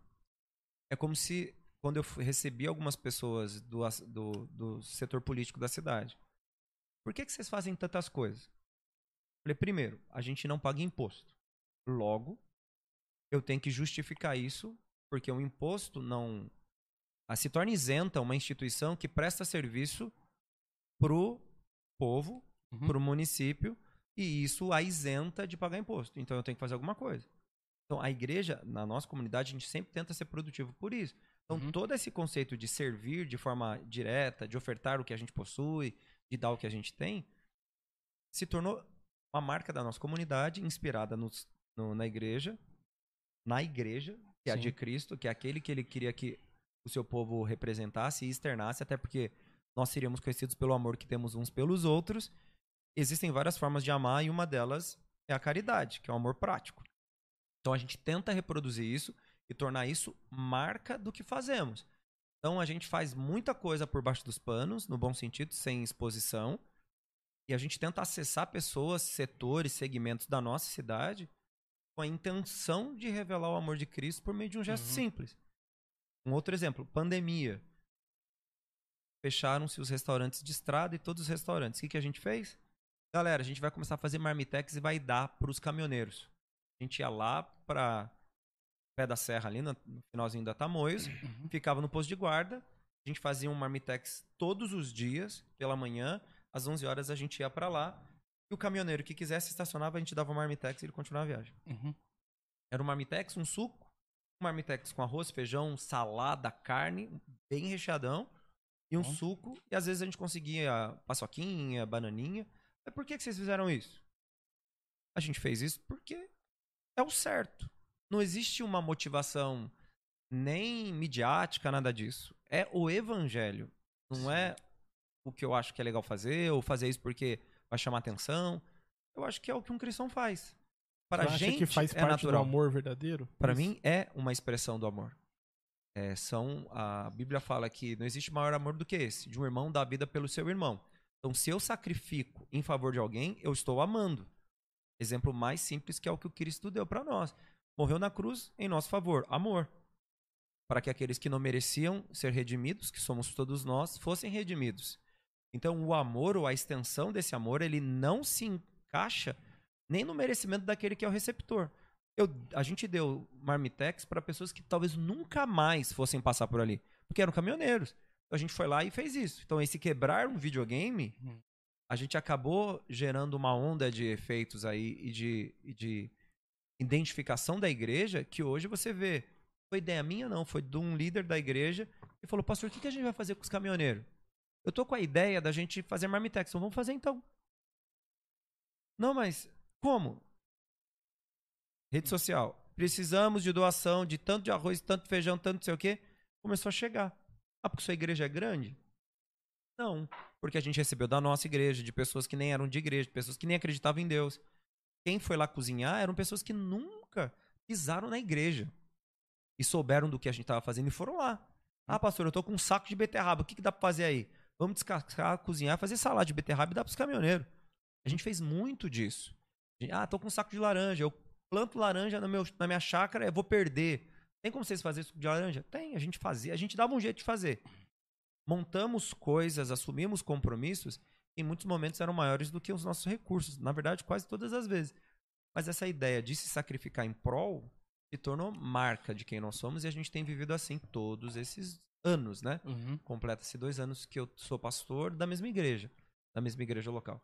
E é um período de desenvolvimento de personalidade e identidade e que se ampara nessa, nessa mistura toda. Eu jogo videogame, Uhum. não tenho cara de, de brasileiro, É. talvez nem de pastor para algumas pessoas, porque eu sou assim em qualquer lugar que eu vou. Eu fico naquela, vou de camisa, eu vou de camiseta. Se tivesse quente, eu vim de bermuda, ficava bem relax. Mas, ah, não vou. eu- esse é o Arthur, né? Uhum. E até eu gosto de dizer que eu sou o Arthur, que depois é pastor. Eu não sou um pastor que depois é Arthur. O Arthur tá ali, presente em todas as características da personalidade do pastor. Uhum. A diferença é que esse pastor, ele foi aprimorado a partir de quem era o Arthur. Então o Arthur passou no processo. Então tudo que eu faço, quebrar um videogame, jogar um videogame, ganhar os campeonatos de videogame na igreja, fizemos dois Uhum. de pés, ganhei os dois. Oh. Sou bicampeão lá na igreja. E eu jogo com a galera. Pô, mano, você joga? Vou trazer meu filho aqui. Eles ficam impressionados. Ah, vocês gostam de ajudar os necessitados? Gostamos. Então a gente vai. Aí é um cara mais velho, um cara mais formalzão. Aí tem um tiozão. Eu bato um papo com eles, falo de política. A gente conversa de um monte de coisa. Uhum. E eu acho que isso é a igreja. Desde o amor revelado, dos vínculos, do- dos laços que se constroem. Porque se igreja não for isso, ela não é uma igreja. Ela é alguma coisa que junta, ajunta pessoas, mas não revela o evangelho como ele deveria ser revelado. E isso é um Uhum. grande erro. Na minha visão, né? Uhum. É, é diferencial realmente, hein, Rafa? É. Boa. Pô, e Muito uma, legal. uma coisa assim que, como, né, é, isso que você falou, às vezes antes de você ser alguma coisa, você é você. Eu sou eu. É você, você é o cara que curte um game, e curte filme também, assiste Muito, filmes, é muito. muito filme. E como, Não, eu ia falar que você bate muito nessa tecla aqui, que às vezes eu falo alguma coisa e você, Rafael. Foi você, cara. Uhum. Tipo, Foi você, é você, cara. É, então, é, eu, eu gosto muito disso, de pessoas que são assim. E você usa nos seus sermãos, sermões também a que você falou que falou um pouco menos de game agora, que a galera tá perdida lá no, no game, né? É que daí a galera não acompanha. Tem um, o Conta pessoal o acha que... Conta os easter eggs, seu. Conta, conta, Oi? conta os seus easter eggs no, ali no, no, Easter no eggs. teclado ali que você mandava quando às vezes. Ah, você fazia uns, uns musical, uns de game lá? O meu Só, pastor. A gente tava lá de boa, cara, de repente você ouvia lá um. Então tava É. Mario Brothers. Você ouvia Senhor dos Anéis. Quem conhecia sabia que era. Senhor E é legal. Anéis, tá ligado? É, é, assim, Aquele Games Temas- of Thrones. Temas não. do Avenger, já toquei. É, e verdade, verdade. Sabe por quê? Verdade. É música e é tema bonito, cara. Aí depois Pra no fim fazer culto, fundinho, pra fazer fundinho. é, Isso, fazer fundinho e tal. Aí é legal que no final do culto sempre tem um que chega lá assim, saquei, hein? É o easter egg, mano. Saquei a referência. Saquei referência. E Aquela assim, lá. Aí você já ganhou a noite. A gente Meu- ia ensaiar, pastor, aí, aí ele já começava o baterista, o outro, a gente era da mesma igreja, ele começava, se o outro baterista já tava. Tum, tum, aí já começava Games of Thrones. Eu Não, falei, meu, não, vamos Game, Game ensaiar, of cara. Não, Game of Thrones, Games of- baterista se empolga. Porque... É, não, ô, se Tan, baterista. Falei, É. caramba, os caras, vamos ensaiar. Peraí, peraí. e, o, Fora as outras, né? e, o, e o meu pastor, o Marcos Davi, um abraço pra ele, ele curte muito filme também. Então ele usa bastante, algumas referências de filmes, né? Ah, bicho, eu tô ali. Pastor, o que, que o senhor vai falar hoje? Ele falou alguma coisa lá de. Do. Deixa eu ver, algum filme que ele falou que eu toquei recente. Ah, ah esqueci, esqueci. Qual que é aquele filme lá que tem a, a, a pena que vai caindo assim? O Forrest Gump. Forrest Gump é o filme. Ele falando, contando do- dentro do sermão dele lá, citando Forrest Gump. Eu falei, o quê? Eu conheço essa trilha aí. Meti um Forrest lá assim. Aí Ele pegou no, no- ele pegou. Pegou? Ele pega, ele pega, ele sabe, mas só que assim, o, o legal do. do- é, até um. O, o tecladista da igreja, ele, de certa forma, o pastor gosta muito do tecladista da igreja, é alguma, a grande maioria. Ah, a gente sabe de quem o pastor não gosta. A gente sabe. De quem os pastores não Ah, gostam, a gente sabe. Mas o tecladista. com e termina com teria. O pastor não gosta muito de baterista. Não gosto, não. Eu- então, Tá lá tocando. é. Pô, irmão, tamo na unção aqui, cheio de. Agora Ah, todo mundo, menos acredito, a né? bateria. É. É mais ou menos isso. Nas igrejas são assim. E aí, cara, eu, eu, eu, eu sempre, tecladista na igreja, eu sempre fui muito próximo dos meus pastores. Os pastores gostam, né? Então, cara, e a ideia de você ser um tecladista ali, tocando no, no- naquele momento ali, é que as pessoas não percebam você. De alguma forma. É a melhor coisa. Um pastor tá pregando, falando, você entra num. Sabe? Mas sempre num, num campinho ali. Mas existem essas trilhas que são caso dentro de, de filmes, por exemplo, assim, que, as que são melodias boas, bonitas tal. E, e, tipo, sabe, parece que é um filme. Tem filme que você assiste e você nem tá percebendo a trilha ali. Ela compõe a cena, mas não rouba a cena. não rouba, Ela exato. não chama atenção. É isso, Isso aí. isso, exato aí. E aí, cara, de vez em quando lá eu tô. Já põe ali, um filminho ali, um negocinho ali E a diferente. galera, alguns, a maioria não percebe. Uhum. Até porque não tem ouvido musical pra, É, exato. pra marcar ali a música e ter a noção.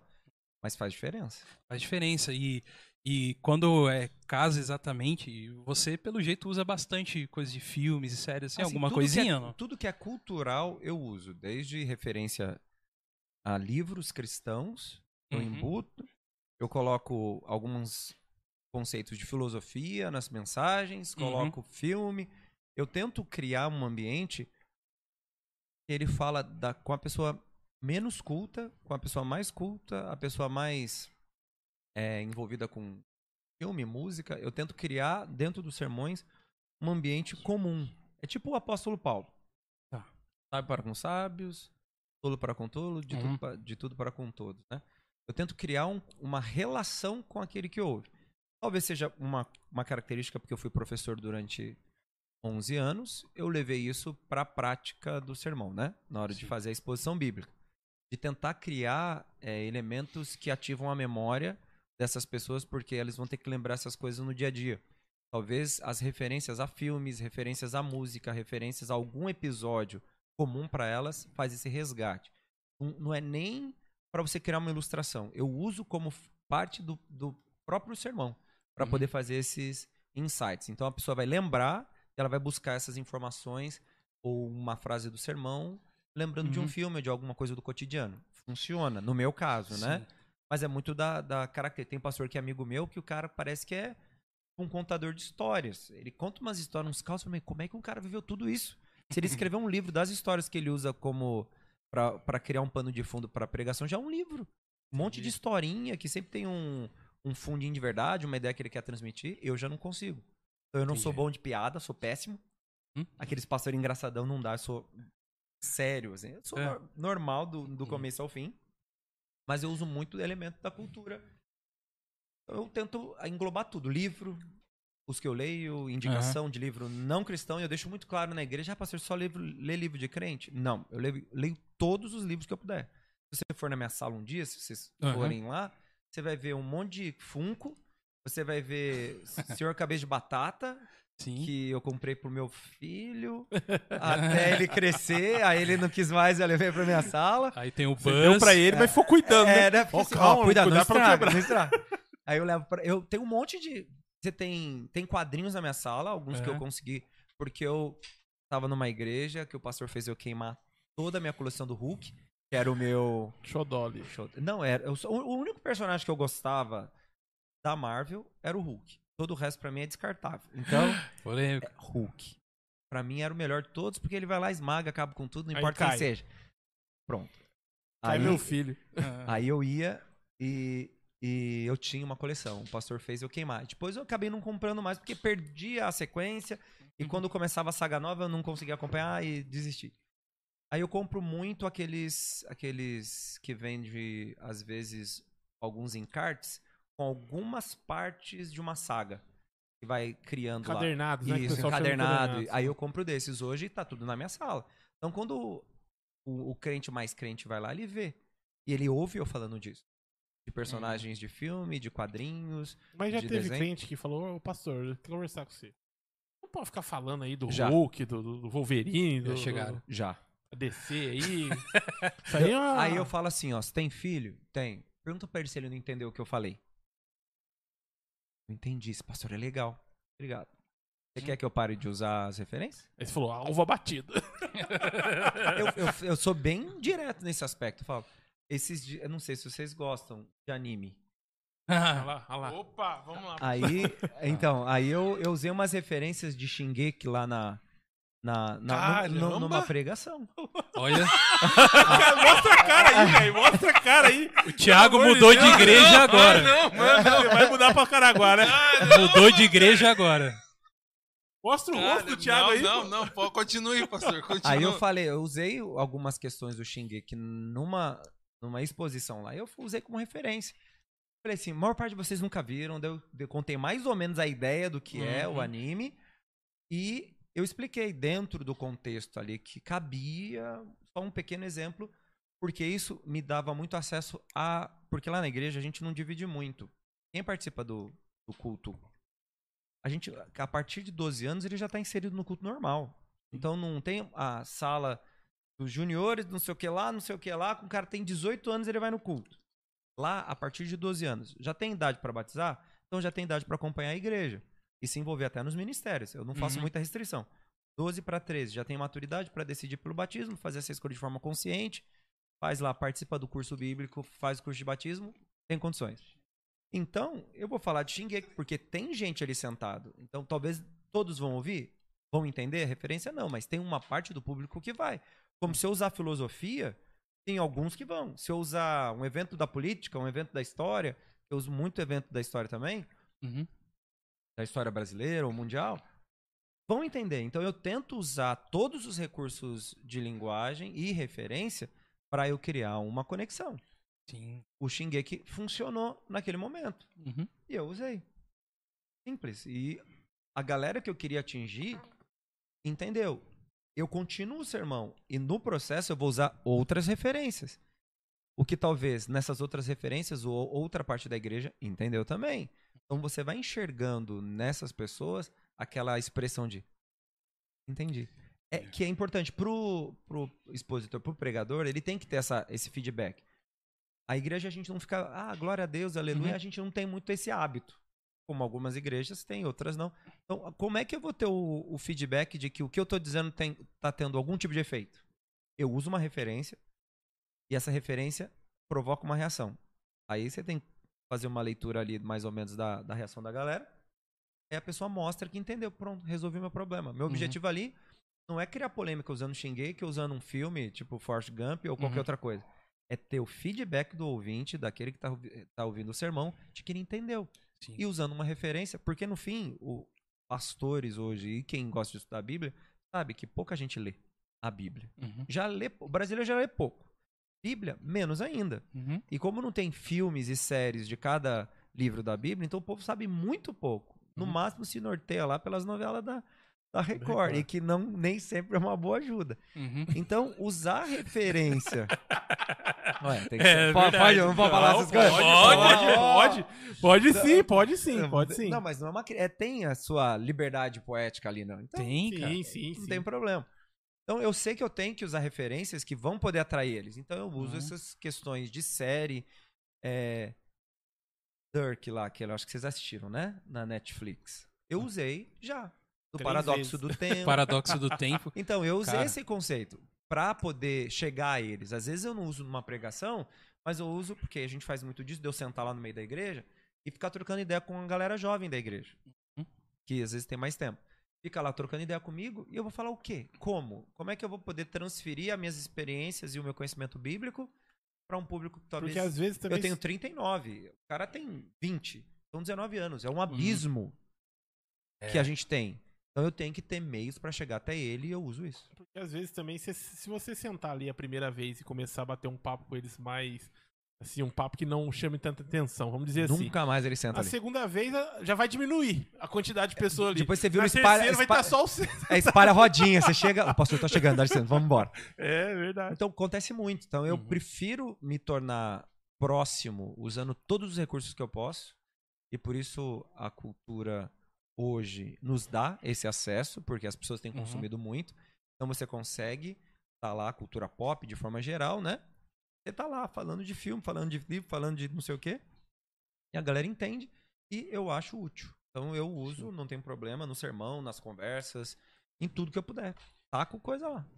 É, pelo menos eu, quando eu vejo alguma referência que eu curto ou gosto dentro de uma pregação, eu me sinto muito inserido, cara. Né? É, porque a linguagem do cotidiano normal ali que a gente vê todo dia, isso já, já é comum, né? Já tem ali. Mas é, é, um, é um senso de você pertencer ali àquele meio também. Entendo. Principalmente quando um líder, né, cara, tá, fala daquilo, né? Que, que você gosta muito, então é incrível. É uma, é uma estratégia muito boa né, de, de, de quebrar o estigma, porque tem o nome já pastor, é, é, você já coloca um. A pessoa já fica a dois É. quilômetros de distância. Ele vai É. falar que eu- tudo que eu faço é pecado, É, e eu vou pro inferno, ou vai existe- criticar. né, né, Mas, pra falar, Doug. Pode continuar. Não, que nem eu. Eu era, eu era de uma igreja, pastor. E eles metiam o pau no videogame. Metiam o pau no videogame. Eu meti o martelo, os caras metiam o pau, cada um. É, falava muito, falava muito do videogame. Videogame, isso, aquilo, aquilo. Nossa, beleza. Aí um dia veio um pastor pregar lá. Quem já jogou Resident Evil aqui? A galera. Então, quando Deus curou aqueles 10 leprosos, que um só voltou, imagina, os leprosos eram igual zumbi, tudo andando lá assim. Pastor, ah, você via a galera dos jovens assim. Ele sabe do que eu tô falando, né? Aham, os jovens assim, ó. Mas na hora que ele falou, quem jogou Resident Evil aqui? Eu falei, nossa. Daí ninguém levantou a mão. Não. Daí você, não, vai que ele vai. Não, falar e o pior é que Nem nessa na hora... frente eu vou expulsar o satanás. Não, e o pior é que nessa hora, quem jogou Resident Evil, todo mundo olhou pra mim. Só ele, né? É, a galera inteira olhou pra mim, mas também jogaram. Mas assim, você via a o olhar dos jovens, assim, ó, e ele falando, então, aqueles 10 leprosos eram igual zumbi, ó, imagina. E Jesus curou. Nossa, galera assim, ó. É, Então- Agora entendi. isso aí. É o, o negócio, a referência, né, cara? Fala muito com a gente, né, cara, essas Uhum. coisas. Rafa, tem a galera aí Vamos- vamos- participando. Vamos chamar a rapaziada aqui, ó. Vamos O. Lincoln fala que o patrão mandou, agora o seu Paulo tem que vir aqui no programa. Vixe, que briga de foice que vai dar isso aqui. É, O Luan Eliseu, que deve ser o batera lá da, da igreja do pastor É. lá, porque quando vocês comentaram É de, ba- batera. de batera, de batera, que ele colocou 400 olhinhos desse tamanho aqui, assim. Baterista, pastor. E ontem, Ô, e Luan, ontem tô ele nessa tocou, causa. ele tocou e eu pedi faz o quê? Uma- uns dois meses. É uma música que chama Tese 95, João Manô. Então fica a dica pra quem curte umas músicas diferentes. Uhum. E eu pedi pra ele tirar essa música faz, faz, fazem dois meses já. E aí, meu, chegou ontem, vamos tocar uma no final do culto. Pra gente poder ver esse som, pra gente já finalmente botar no repertório. Aí o Luan. Meu, toca aqui, ó, o tempo, tal, não sei o quê. Não tirou. É por isso que ele tá com essa- esse olhar aí. Isso aconteceu ontem, acho que é um sinal. E eu vou falar, É, e eu é vou típico. falar que a pergunta dele, se ele, se ele tá zoando o pastor, depois vai puxar mais um, vai levar mais um puxão de orelha. Pergunta pro pastor que nota ele dá pro futebol dele e pede pra ele fazer algumas comparações. É que a gente tava falando disso ontem. É que eu jogava bola na infância, joguei fute- fiz taekwondo, joguei futebol, aí eu abandonei o surf, taekwondo e futebol, fazia. Só que eu abandonei o surf e o futebol por causa do taekwondo, porque daí eu fui campeão brasileiro, paulista, eu tive uma vida de atleta. Só que eu, ontem eu zoei com eles e falei assim, que se eu fosse comparar hoje meu futebol, é Schwarzenegger, é Iniesta. Só que eu falei, esses caras é tipo o que eu jogava, daí eles ficam fazendo piada. Caramba! Falcão, é tipo uns caras. Assim, Eu falei, você sabe o que é meia direita? Porque hoje não existe mais meia direita, Não né? existe. Então, mas é um tipo meia Todo mundo joga é, 4-3-3, 4-3-3. né? Você não sabe o que é meia direita? Ele, Não, não sei o que. Tipo um segundo volante. Você esses caras bom que serve pra ser meia, mas joga no, de volante porque não tem um lugar lá pra enfiar ele pra ser meia. Eu era esse cara. Tipo o Iniesta, que tem bola pra isso, mas não joga. Então, é o Schwarzenegger, tá bom. Tony Cross também. Então, Chave. esses caras, chave. Eu, era eu. Só que eu quis lutar taekwondo em vez de jogar bola. Essa é a questão. Com esse pouco futebol, Com ele esse pouco- escolheu a Ele carreira deu de chance pros outros. É, né? pros Exatamente. outros. E a humildade, é isso Se eu fosse comparar o meu futebol, era o Mirandinha. Sai correndo. Era o Mirandinha. Chuta, lança, lança. Só não sei se eu paro ou se eu domino, mas que eu corro, eu corro. Mirandinha, olha só. É que ele pensou no outro, entendeu? Tipo assim, se ele continuasse a jogar futebol, talvez o que, que aconteceria? Não Mazinho não jogaria, É, por exemplo. né? César Sampaio nunca Não ia tá, ter. tá- tá na seleção Zinho não brasileira. ia ter tido a oportunidade de Zinho estar não na ia Copa. ter- ser campeão. é. Não, ia estar eu ali. Apesar que ele era o 11 do time, mas ia estar eu. ali. Meia, não precisa de ninguém. E eu ia durar, tô com 39. Quem seria o Ronaldinho Gaúcho, Rivaldo, Kaká? Nossa, Ronaldinho, é? o Fenômeno. Edilson, quem seria Edilson? Então tá explicado É por por que o pastor... É um, é um sinal de humildade pra vocês aprenderem, criançada. Aí. É. Se não fosse ele aí, Aquele que tem mais dá pra aquele que tem menos. Tá resolvido, ó. Boa. Tem mais aí, Rafa? É, o o próprio Link fala aqui, ó, é que perguntando o porquê, né, da nome ser bola de neve, se, se tem alguma coisa a ver com guerra de bola de neve, coisa do tipo que não tem, porque aqui no Brasil, não, né, Guerra de bola de neve, a não. gente fala isso porque o, o, Lin- o Lincoln pergunta isso porque o Lincoln mora, é um apoiador nosso aqui que mora lá no Reino Unido, Ah, sim. entendeu? Mas é por conta do, do trocadilho, né, quando a gente usa como exemplo. Sabe aquela questão da bola de neve? Começa pequeno e termina grande? Exatamente. É por isso.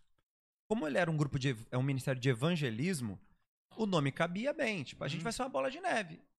Começar pequeno, só nós, e depois vai ficar grande. Aí vai sendo rodando a bola e vai entrando, né, acumulando mais neve. Uhum. É por esse motivo. É literalmente isso. Começar pequeno e terminar grande. Muito bom. Não tem nenhum mistério. A igreja não tem um nome assim. Por causa do snowboard. Um, um plano de marketing ou por conta de snowboarding, por exemplo. É literalmente tudo. Prancha, porque não tinha púlpito. Bola de neve, porque o processo de crescimento ia fazer com que começasse pequeno e terminasse grande. Então. Não tem nada de, de mais, assim, de Uhum. diferente. E o Arthur, ele é, é formado eh, não só em teologia, né? Você tem outras formações. Não tem, professor? Algum- Você- Biologia, Biologia matemática e química. e química. Pra educar Além de jogador que ele deixou de jogador de futebol, lado. lutador Lutador Lutador. e modesto. e modesto.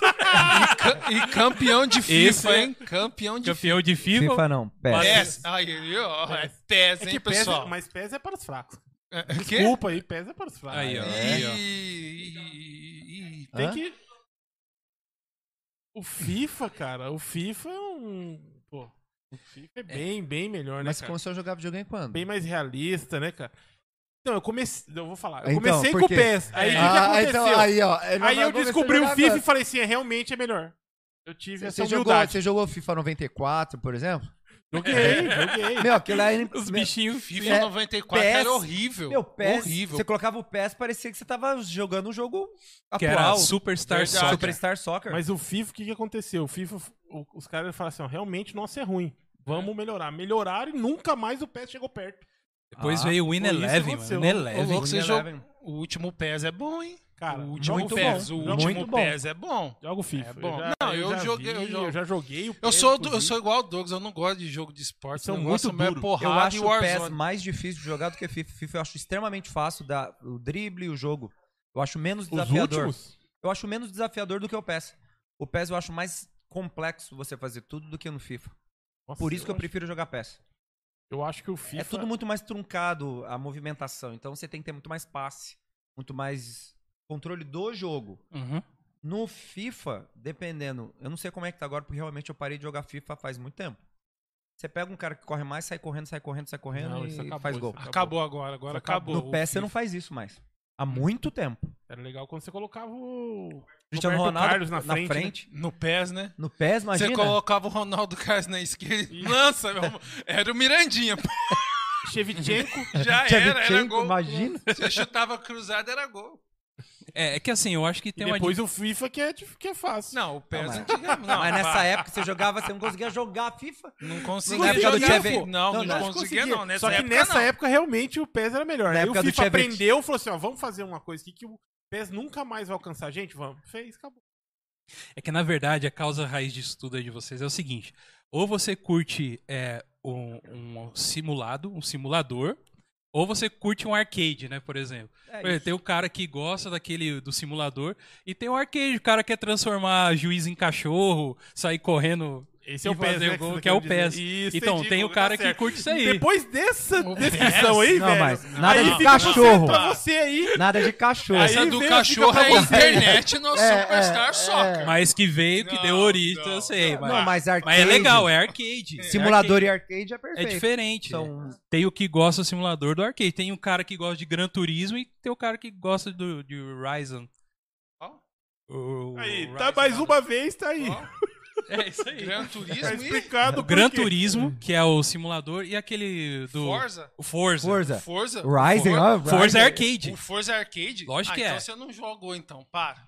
Vamos, vamos mudar de assunto. Vamos falar de. Vamos mudar. de- Vamos mudar de assunto. Vamos mudar de assunto. Vamos falar. Quem que foi falar Assunto- sobre isso, FIFA e PES aí? Pelo de Assunto Deus. menos polêmico. Arminianismo e calvinismo. Calvinismo, é Tranquilo, menos. É menos, é menos polêmico. Esquerda ou direita é menos? Menos. Menos ainda. Nossa. Tese e FIFA é treta. Falando de.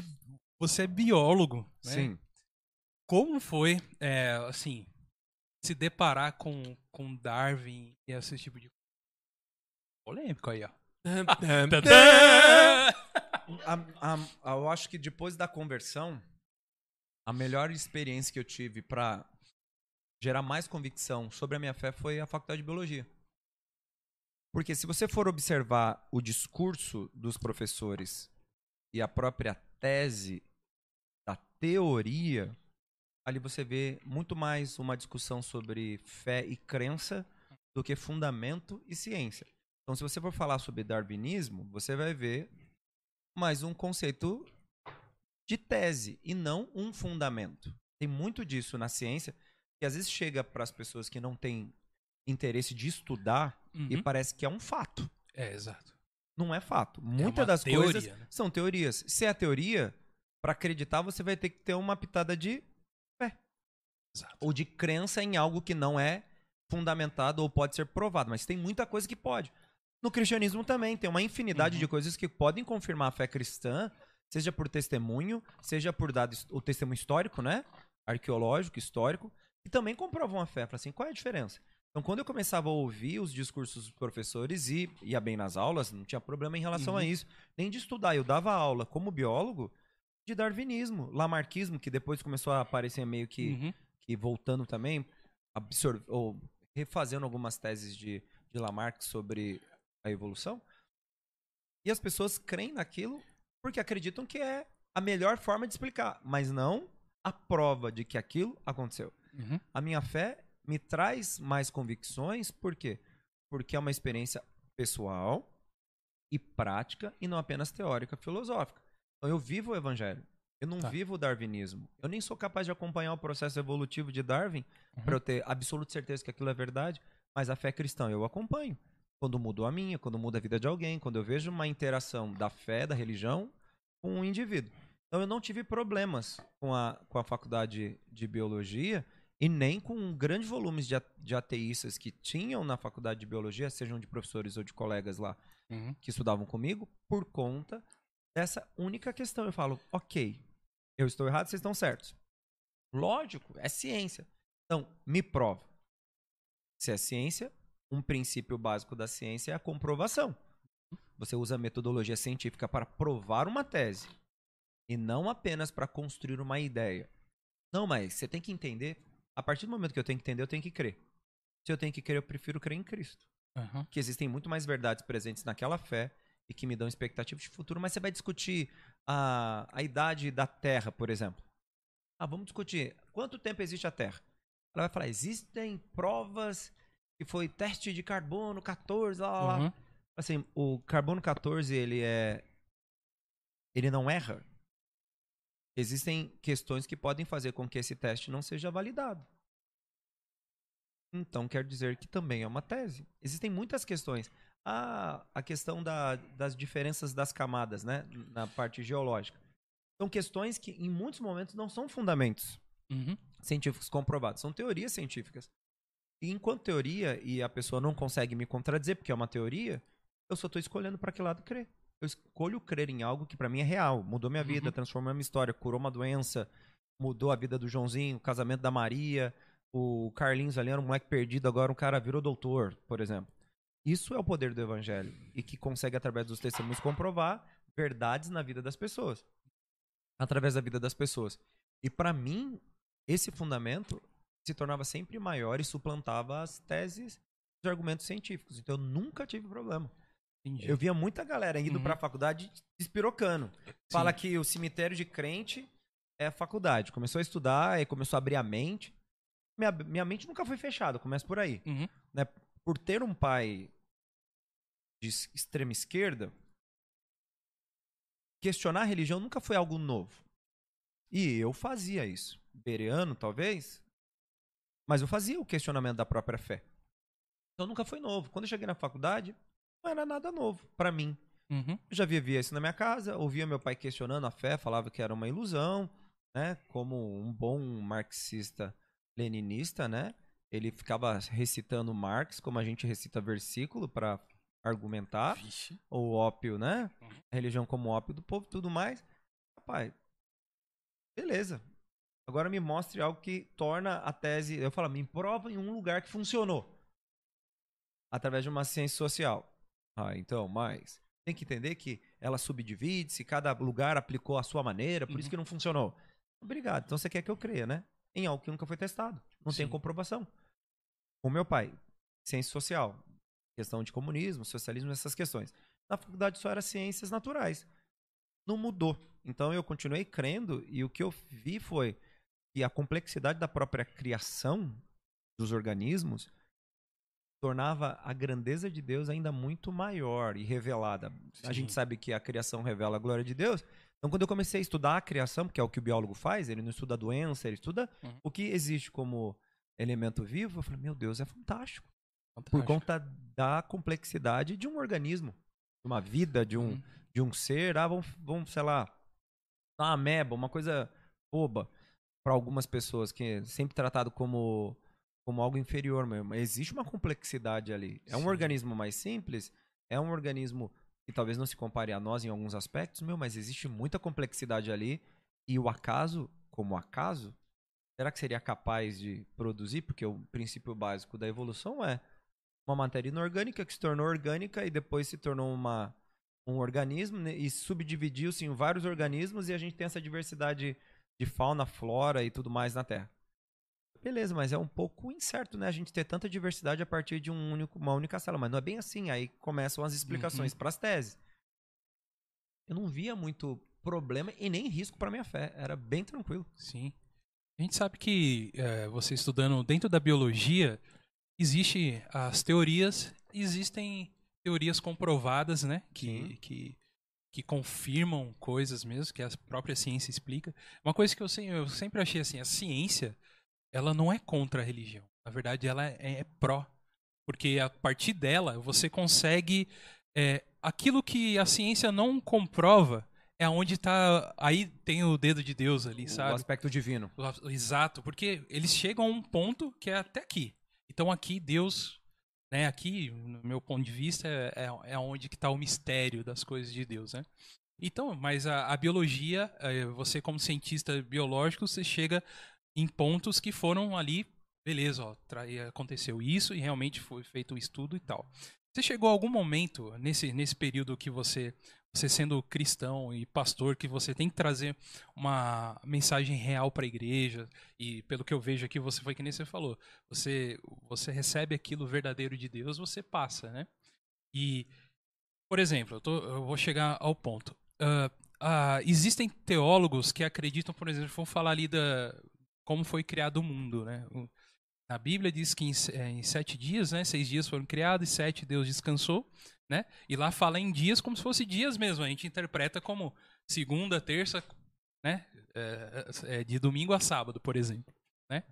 E a ciência hoje comprova, é, você vai me dizer se realmente comprova algumas coisas ou não, mas existia alguma coisa dentro do que você estudou na biologia que você olhou dentro das escrituras, escrituras sagradas e falou assim, ó, isso aqui é, foi uma forma literária que é que está escrito na Bíblia e, e na verdade é isso. Existia algum momento isso assim com você? Então, a próprio Gênesis 1, né, da criação, se você for observar de forma literal, você diz acredita da Bíblia. Porque ali fala os dias, né? Primeiro dia se criou. Você faz uma leitura literal. Se você faz uma leitura com um pouquinho de conceito de ciência, você começa a perceber que foi progressivo e cada novo elemento criado ofereceu subsídio para a existência do próximo. Você vê que ali existe uma estrutura de constituição na criação para que quando viesse o homem já houvesse, houvesse um cenário biológico, Uhum. um meio ambiente, um ecossistema, do jeito que quiser chamar, que oferece condição para que o organismo humano, o ser humano, viva e viva de forma completa. sim. então você vê que ali existe um processo. Primeiro, primeiro verso, segundo verso, fala sobre o estado não desenvolvido da Terra. Era sem forma e vazia e tudo Uhum. mais. Então, tudo isso, para mim, remete ao próprio processo da criação.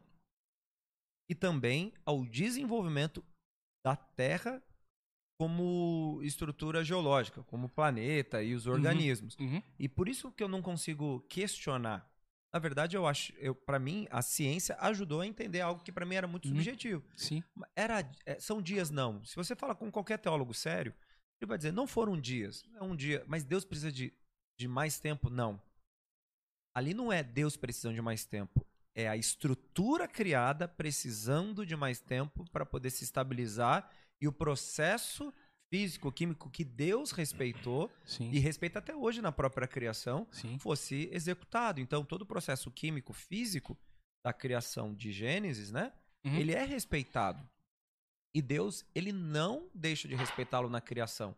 Até porque, a partir do momento que ele cria o que a gente chama de terra, existe, existem leis físicas, leis biológicas que são respeitadas por Deus e colocadas por ele para reger o planeta. Então, tudo que a gente conhece de lei, de, que são comprovações científicas, para Uhum. mim, é a batuta de Deus que Uhum. administra isso. Porque a Bíblia fala que as leis de Deus governam o mundo. Mas quais são essas leis? A gente normalmente vai enxergar é, o Pentateuco, lá as leis Uhum. civis, cerimoniais. Lá. Não. O que gere o mundo, entendendo que o mundo jaz na mão do maligno, isso não é um evento do Novo Testamento, isso acontece desde o momento que o homem está é posto para fora do Éden, né?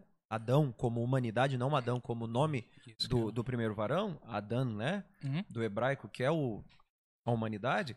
Você vê que Deus ele dá, no aspecto espiritual, a abrangência do governo de Satanás, o mundo jaz na mão do maligno, Mas mesmo assim, Deus continua com a sua tutela, com a sua batuta, orquestrando a terra. Como? Muita gente acha que Deus é um é como se fosse aquele ventríloco que fica brincando com, com as marionetes. Aham.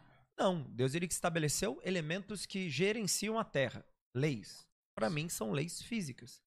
Como biólogo, eu vejo como leis físicas, né? Lei, as leis da natureza, tudo que a gente conhece. Então, para mim não é uma não existe um choque, Uhum. porque quando eu procuro quais são as leis e entendo que o mundo não obedece à lei de Deus, porque ele jaz na mão do maligno, existe uma outra lei. Qual é essa lei?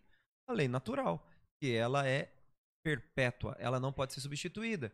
Então Deus continua dando o nascer, o viver e o morrer, toda a Uhum. regra de gerenciamento da terra, e até porque no futuro essas regras vão ser as que vão dar condições até para que, se a gente fosse ser mais escatológico, tornasse possível eventos escatológicos. Essa é a minha visão. E eu não acredito que foram Hum. sete dias Sim. corridos. Uhum. Aí a gente vai ver, não, mas tem que ser 70 semanas de Daniel. Sete semanas de anos. Você começa a perceber que são todas linguagens figuradas. Aí vai do intérprete, e aí é uma questão minha. Eu não tinha antes, eu, eu- quanto mais eu leio a Bíblia, eu percebo que não é qualquer pessoa capaz de interpretar. Todos podem lê-la, mas entendê-la não porque não conseguiriam, mas porque pede um pouco mais de estudo do que simplesmente uma leitura rasa. A leitura rasa te dá condições de aplicar princípios morais e até espirituais no seu cotidiano. Mas entender a Bíblia, você tem que dar uma mergulhada mais funda para não cair nos enganos.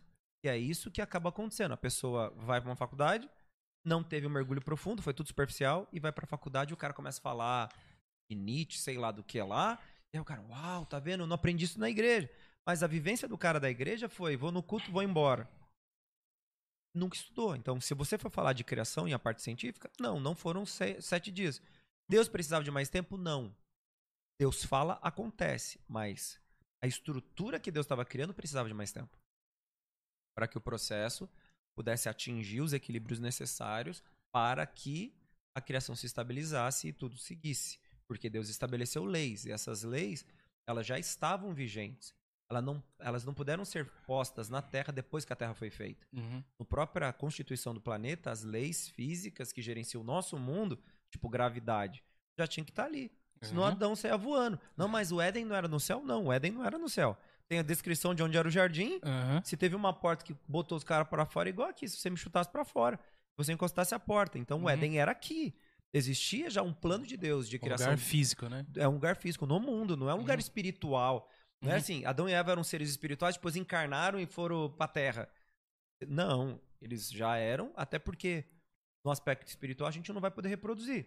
Aham. Entende-se assim, né? Sim. Mortos, vamos pra glória. Glória a Deus, estamos com Deus. Ninguém vai ter mulher, vai ter filho, não vai continuar esse processo, né? Uhum. Mas no Éden con- aconteceu. Gênesis 2. Crescer e multiplicar-vos. Processo biológico. É uma lei. Para Adão e Eva terem filhos, eles tiveram que respeitar gameta masculino, gameta feminino, união gamética, multiplicação, zigoto, tá, tá, tá, que a gente não vai ficar explicando isso, para que ele pudesse engravidar. A lei já estava ali. Então eu não vejo como um problema, e para mim, particularmente, eu não vejo como sete dias corridos na nossa semana. Começou no domingo, sabadão tava Sábado. descansando lá. Não. Isso foi útil para criar o parâmetro legal das folgas sabáticas e religiosas o povo hebreu. Mas não como um descritivo da própria criação, como realmente foi. Não funciona. É, A gente falando um pouco sobre isso, eu, eu vejo muito assim, a- o, o ser humano, a gente tem uma mente muito. é, não é tão evoluída como uma me- a mente de Deus, né? As coisas de aí Deus. Não dá, né? Aí não dá. Aí se você pegar Deus falando com o João, onde você tava lá quando eu fiz as paradas? Então você fica quieto aí que eu aí. tô falando. Então, usou realmente é, de recursos que era o que a gente, o povo daquela época ia entender, né, cara? Hoje a gente entende um pouco de ciência. Aham. Eles não entendiam nada. Nada, cara. Imagina, Moisés né, escreveu os cinco primeiros. Ele, ele escrevia tipo o que ele entendia. Entendia, então isso foi. E, por exemplo, uma coisa que eu sei. E esse é um erro, desculpa te interromper, Pode ir lá, pode ir lá. Da, do conceito de interpretação da inspiração bíblica. Uhum. Eu faço as quintas, hoje eu não fiz, porque eu tô com vocês. Faço uns papos de teologia de quinta-feira, lá no Instagram. Boa. Pra galera lá, eu abro lá para eles. Eu proponho um tema, arrebenta de fazer pergunta, eu vou tentando responder. E um, o primeiro que eu fiz, falou, eu falei sobre inspiração bíblica. Como é que vocês acham que a Bíblia. foi como é que o homem foi inspirado a escrever o texto sagrado? Foi literal? Como foi? Aham. Deus ficou lá, escreve isso. Ficou narrando, ditando, porque existem várias visões Uhum. da interpretação desse evento, da inspiração bíblica. Eu falei assim: primeira coisa, Deus não ditou. Por quê? Porque existe licença poética em todos os textos bíblicos.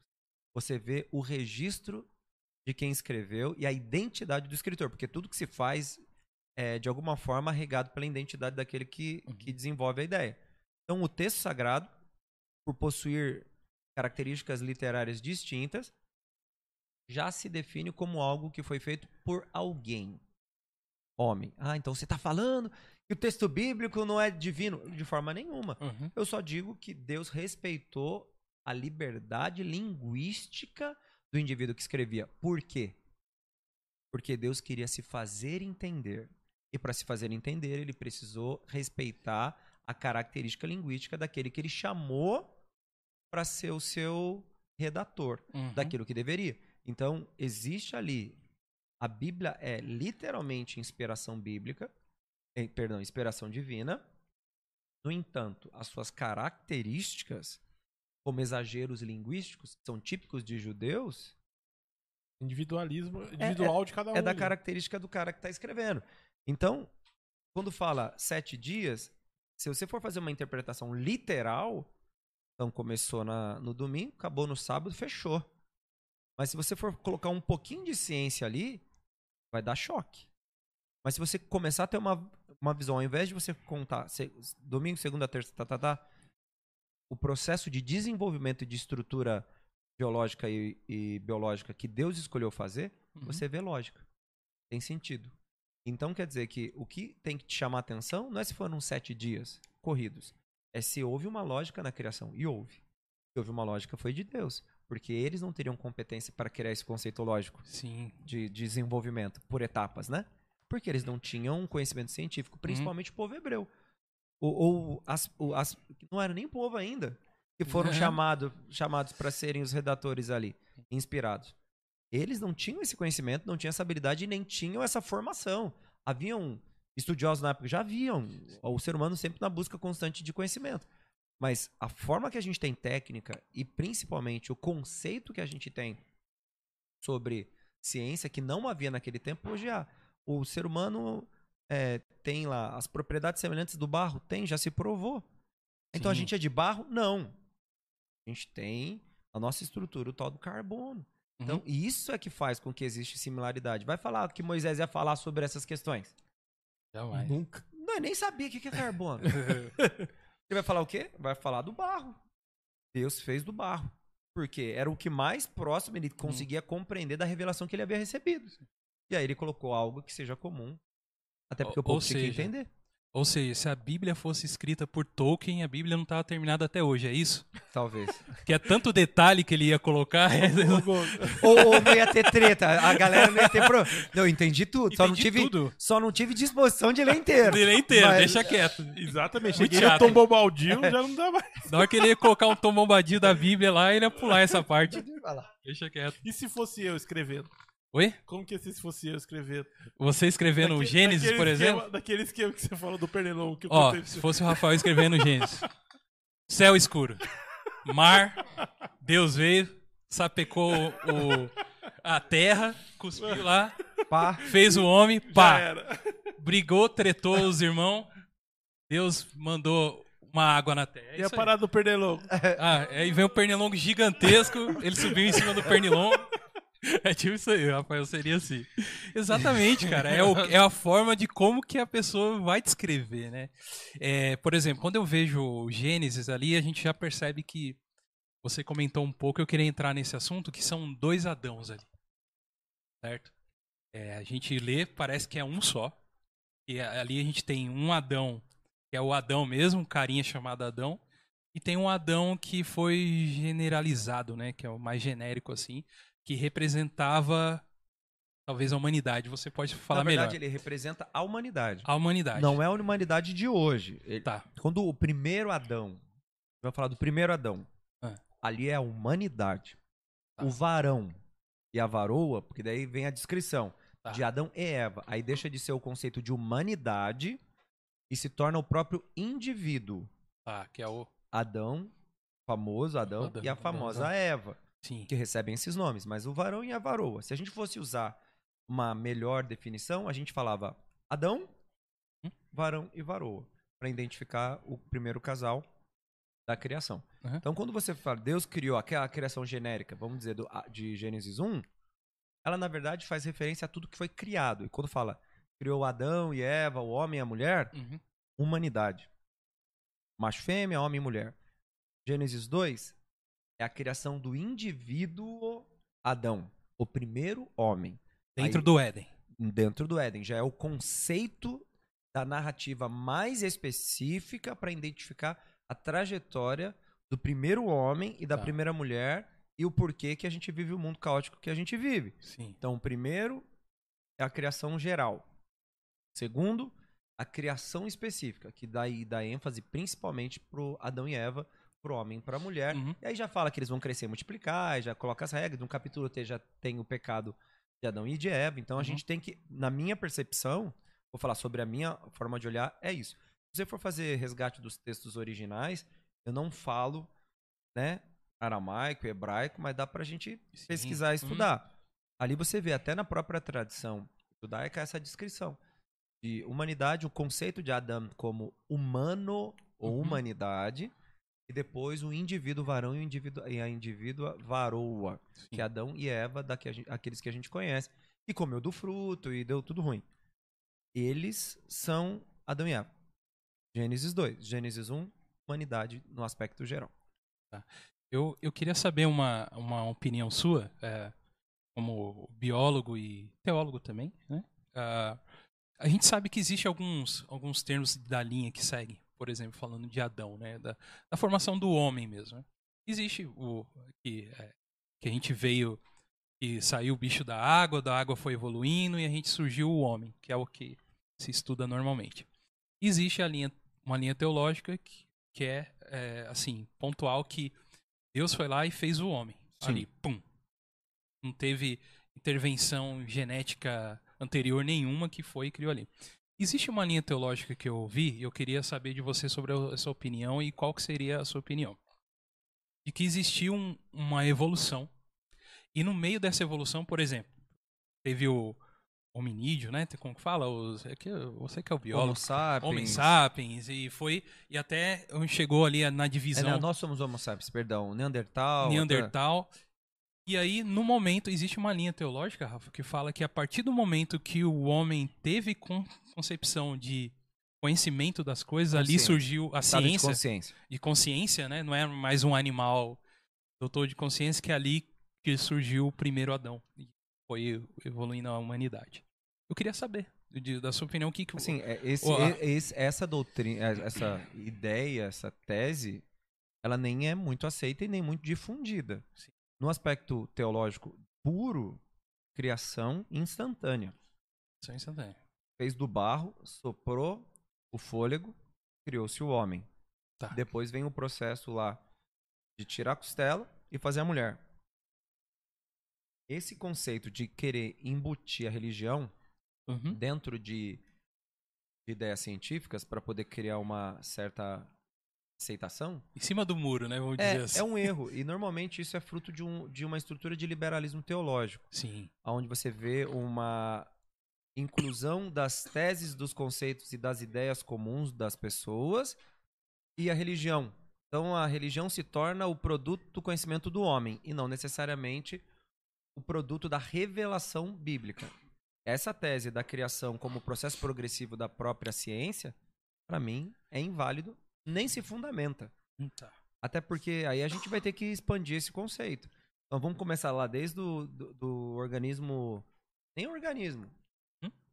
Até se tornar um organismo unicelular e se desenvolver, e todo o processo de desenvolvimento até se tornar ser pensante. O homem sapiens, hoje a gente é homem sapiens sapiens. Até isso acontecer. Então quer dizer que Deus ficou lá aguardando um processo natural? Não. Deus ele criou tudo, só que ele criou dentro de uma sequência de eventos para que pudesse haver equilíbrio. Uhum. A mesma coisa se aplica até a dinossauros. A Tá. gente não pode fugir do fato de que existiram grandes répteis. Sim. Ponto. Segundo ponto. Como a gente pode entender isso? Como muitos teólogos entendem. No dilúvio, foi tudo pro saco. Inclusive os dinossauros. Não era algo incomum. Então, é, Até a questão do homem da caverna, que todo mundo acha que é um homem primitivo, o homem da caverna não era um homem primitivo, era um homem que escolheu morar na caverna. Sim. Até porque dele tem lá as escrituras rupestres, todas Sim. aquelas questões lá. Ele era já dotado de capacidade intelectual. Simples. E as linhas de desenvolvimento de primatas primitivos, que são esses todos outros tipos, eles Uhum. tentam embutir na linhagem humana, ah, eram apenas diferentes tipos de primatas, não necessariamente uma, uma linha que se, se, se conecta ao homem. Por quê? Porque eles não têm um elo perdido que conecta o ramo. Se não tem a conexão com o ramo, como é que eles comprovam? E o irônico, eles têm seres mais velhos do que o, o elo, mas não tem o elo. Se tem seres mais velhos que seriam mais difíceis de encontrar para justificar essa linhagem, por que, que ele não tem um elo que associa os outros tipos de hominídeos com o ser humano? Eles não têm essa, esse elo que conecta esses dois segmentos. Então, ali não é. Não tem como ser. E, é pra, e pra mim isso se torna irônico. Eles têm antes, têm depois, mas não tem ele. Não, mas não existia. Então, só tinha um. Dois que não, não deu pra achar. Não. Era, era provavelmente um grupo muito maior. Mas você não vê. Então, é uma justificativa que pra mim não funciona. Porque aí é ele falando que, na verdade, nesse momento foi Deus o elo perdido e fez com que a Uhum. linhagem dos hominídeos, homens sapiens sapiens, existisse. Eu não acredito nisso. Não consigo acreditar nisso. então a concepção, a concepção não, o- é tratado os dinossauros, então Existiram, tiver, ex- não existiram, mas num tempo já com os homens, coexistiram. tempo, coexistiram. Tá. Interessante. É, pra gente conseguir. Uhum. A gente reconhece que existe, a gente reconhece a existência desses Sim, seres sim, e sim. a gente tem que colocá-lo. Se a gente for colocar na- no tempo da apresentação bíblica, são seis mil anos. Mas a gente sabe que existe muito mais. Por isso que se inclui o processo de da própria criação. Não Uhum. mais como um dia, dois dias, três dias. Sim. É, uma, é um cálculo que vai dar errado, não vai dar, vai dar ruim. Então não, não existe, não é um dia de criação, pode ser um processo muito mais longo. A criação do homem foi pontual. Deus criou o homem e ali o fez. Existia uma fauna e uma flora já pré-existente antes do ser humano. Nós. Essa fauna e flora, também criada por Deus, tinha uma gama de seres. Um desses seres também eram os dinossauros, os grandes répteis. E que eles são, a questão é porque eles são citados na Bíblia. Sim, é. Os grandes répteis, eles são citados. Leviatã, os caras é o demônio, não sei o quê. Não, era um. Ou era uma serpente gigante, ou era um, um crocodilo monstruoso. De Hum. proporções jurássicas lá. Era Um dinossauro, como existiam Uhum. crocodilos monstruosos na época, né? Dos grandes répteis. E pode-se entender que esse tal do Leviatã que a galera tinha medo, um elo perdido que sobrou ali, a galera ficou na dúvida ali, ficou com medo de entrar na, na lagoa Entendi. e tava ali nadando. É um grande réptil. Então, como ele era grande demais, não entrou na arca. Então fica aí você. é, mas Moiou essa- pro seu é, lado. moiou pro seu lado. morreu. Moiou literalmente, moiou. Literal, não chovia, moiou. Mas o que, que é isso? Tá moiando, tá moiado. Você tem, você tem uma- mais alguma questão aí, Rafa, pra ele? Que eu tenho outra Não, pergunta não, pra vai lá, fazer. lá, manda aí, manda aí, manda É que eu tô falando demais. Pode falar. É, uma questão que eu queria perguntar pra vocês, não sei se vocês acham interessante isso, né? É, a gente tem a criação do mundo, a criação do universo, onde a gente já tem questão aqui que Deus já né, fez com que as coisas naturalmente, né? Foi, ele, ele tem a mão dele e, e as coisas foram surgindo, né? Ah, que nem já viu que não é sete, sete dias, né? É, foi um tempo que Deus criou, né? E fez tudo. E a gente tem a nossa história, onde a gente passou por tudo dentro da história da humanidade. Eu acho muito legal o jeito que aquele o Grayson Tyson, como que é o nome dele? É que ele é ele ele estuda, cara, ele estuda biologia também, mas ele tem uns documentários dele que é o universo lá do eu acho que você tá ligado Eu sei o que, que é. Então, ele criou, muito interessante, é que ele, que ele, ele tem a teoria do Big Bang, lá de trás. Ele criou uma, uma linha do tempo como se fosse um calendário. E nesse calendário, a gente tá ali no finalzinho, quase na virada do ano, do ano. Dentro desse tempo calendário, é ali onde surgiu o ser humano, surgiu Adão e, e a ciência humana, né? E tem um vasto, uma história muito grande atrás do surgimento da Terra e tudo mais. E foi e, e Deus constituiu a gente aqui na Terra, onde um, um momento foi necessário vir um filho dele intervir por nós, né, e morrer na cruz por nós e, e, e salvar a humanidade terrena. Você acredita que dentro desse universo O amplo arquivo X. Eu já tava esperando essa Não, pergunta já. não. Ele vai soltar um arquivo X agora. Não, não. Dentro E os desse- não. OVNIs? Não, não, não é nem Os questão de? OVNIs, não, é Não. nem, nem questão de OVNIs. É o ET Bilu. O ET Bilu. não é nem questão do ET Bilu. Assim, dentro desse universo gigantesco, Deus teria alguma outra história, uma outra, uma outra população, alguma outra coisa, e alguma outra história poderia ser criada? Então a pergunta. Não, não é nem questão de, de alienígena, de vir. É o multiverso. Ou multi- multiverso. multiverso. Porque existe, tem gente que fala que já existiu certas humanidades aí que já tá extintas há bilhões de anos, né? mas- É, mas o que, que você pensa em relação Atlântida, a isso? essas paradas assim, Atlântida. Atlântida. É, os caras tá aí- Assim, ó, eu primeiro a gente tem que dividir. Existe, existiu ou poderia? Se eu for responder, eu vou dizer poderia. Porque isso quer dizer que nas competências de Deus, ele tem poder para fazer isso. Sim. Como teve aqui, ele tem poder para fazer isso em qualquer outro lugar.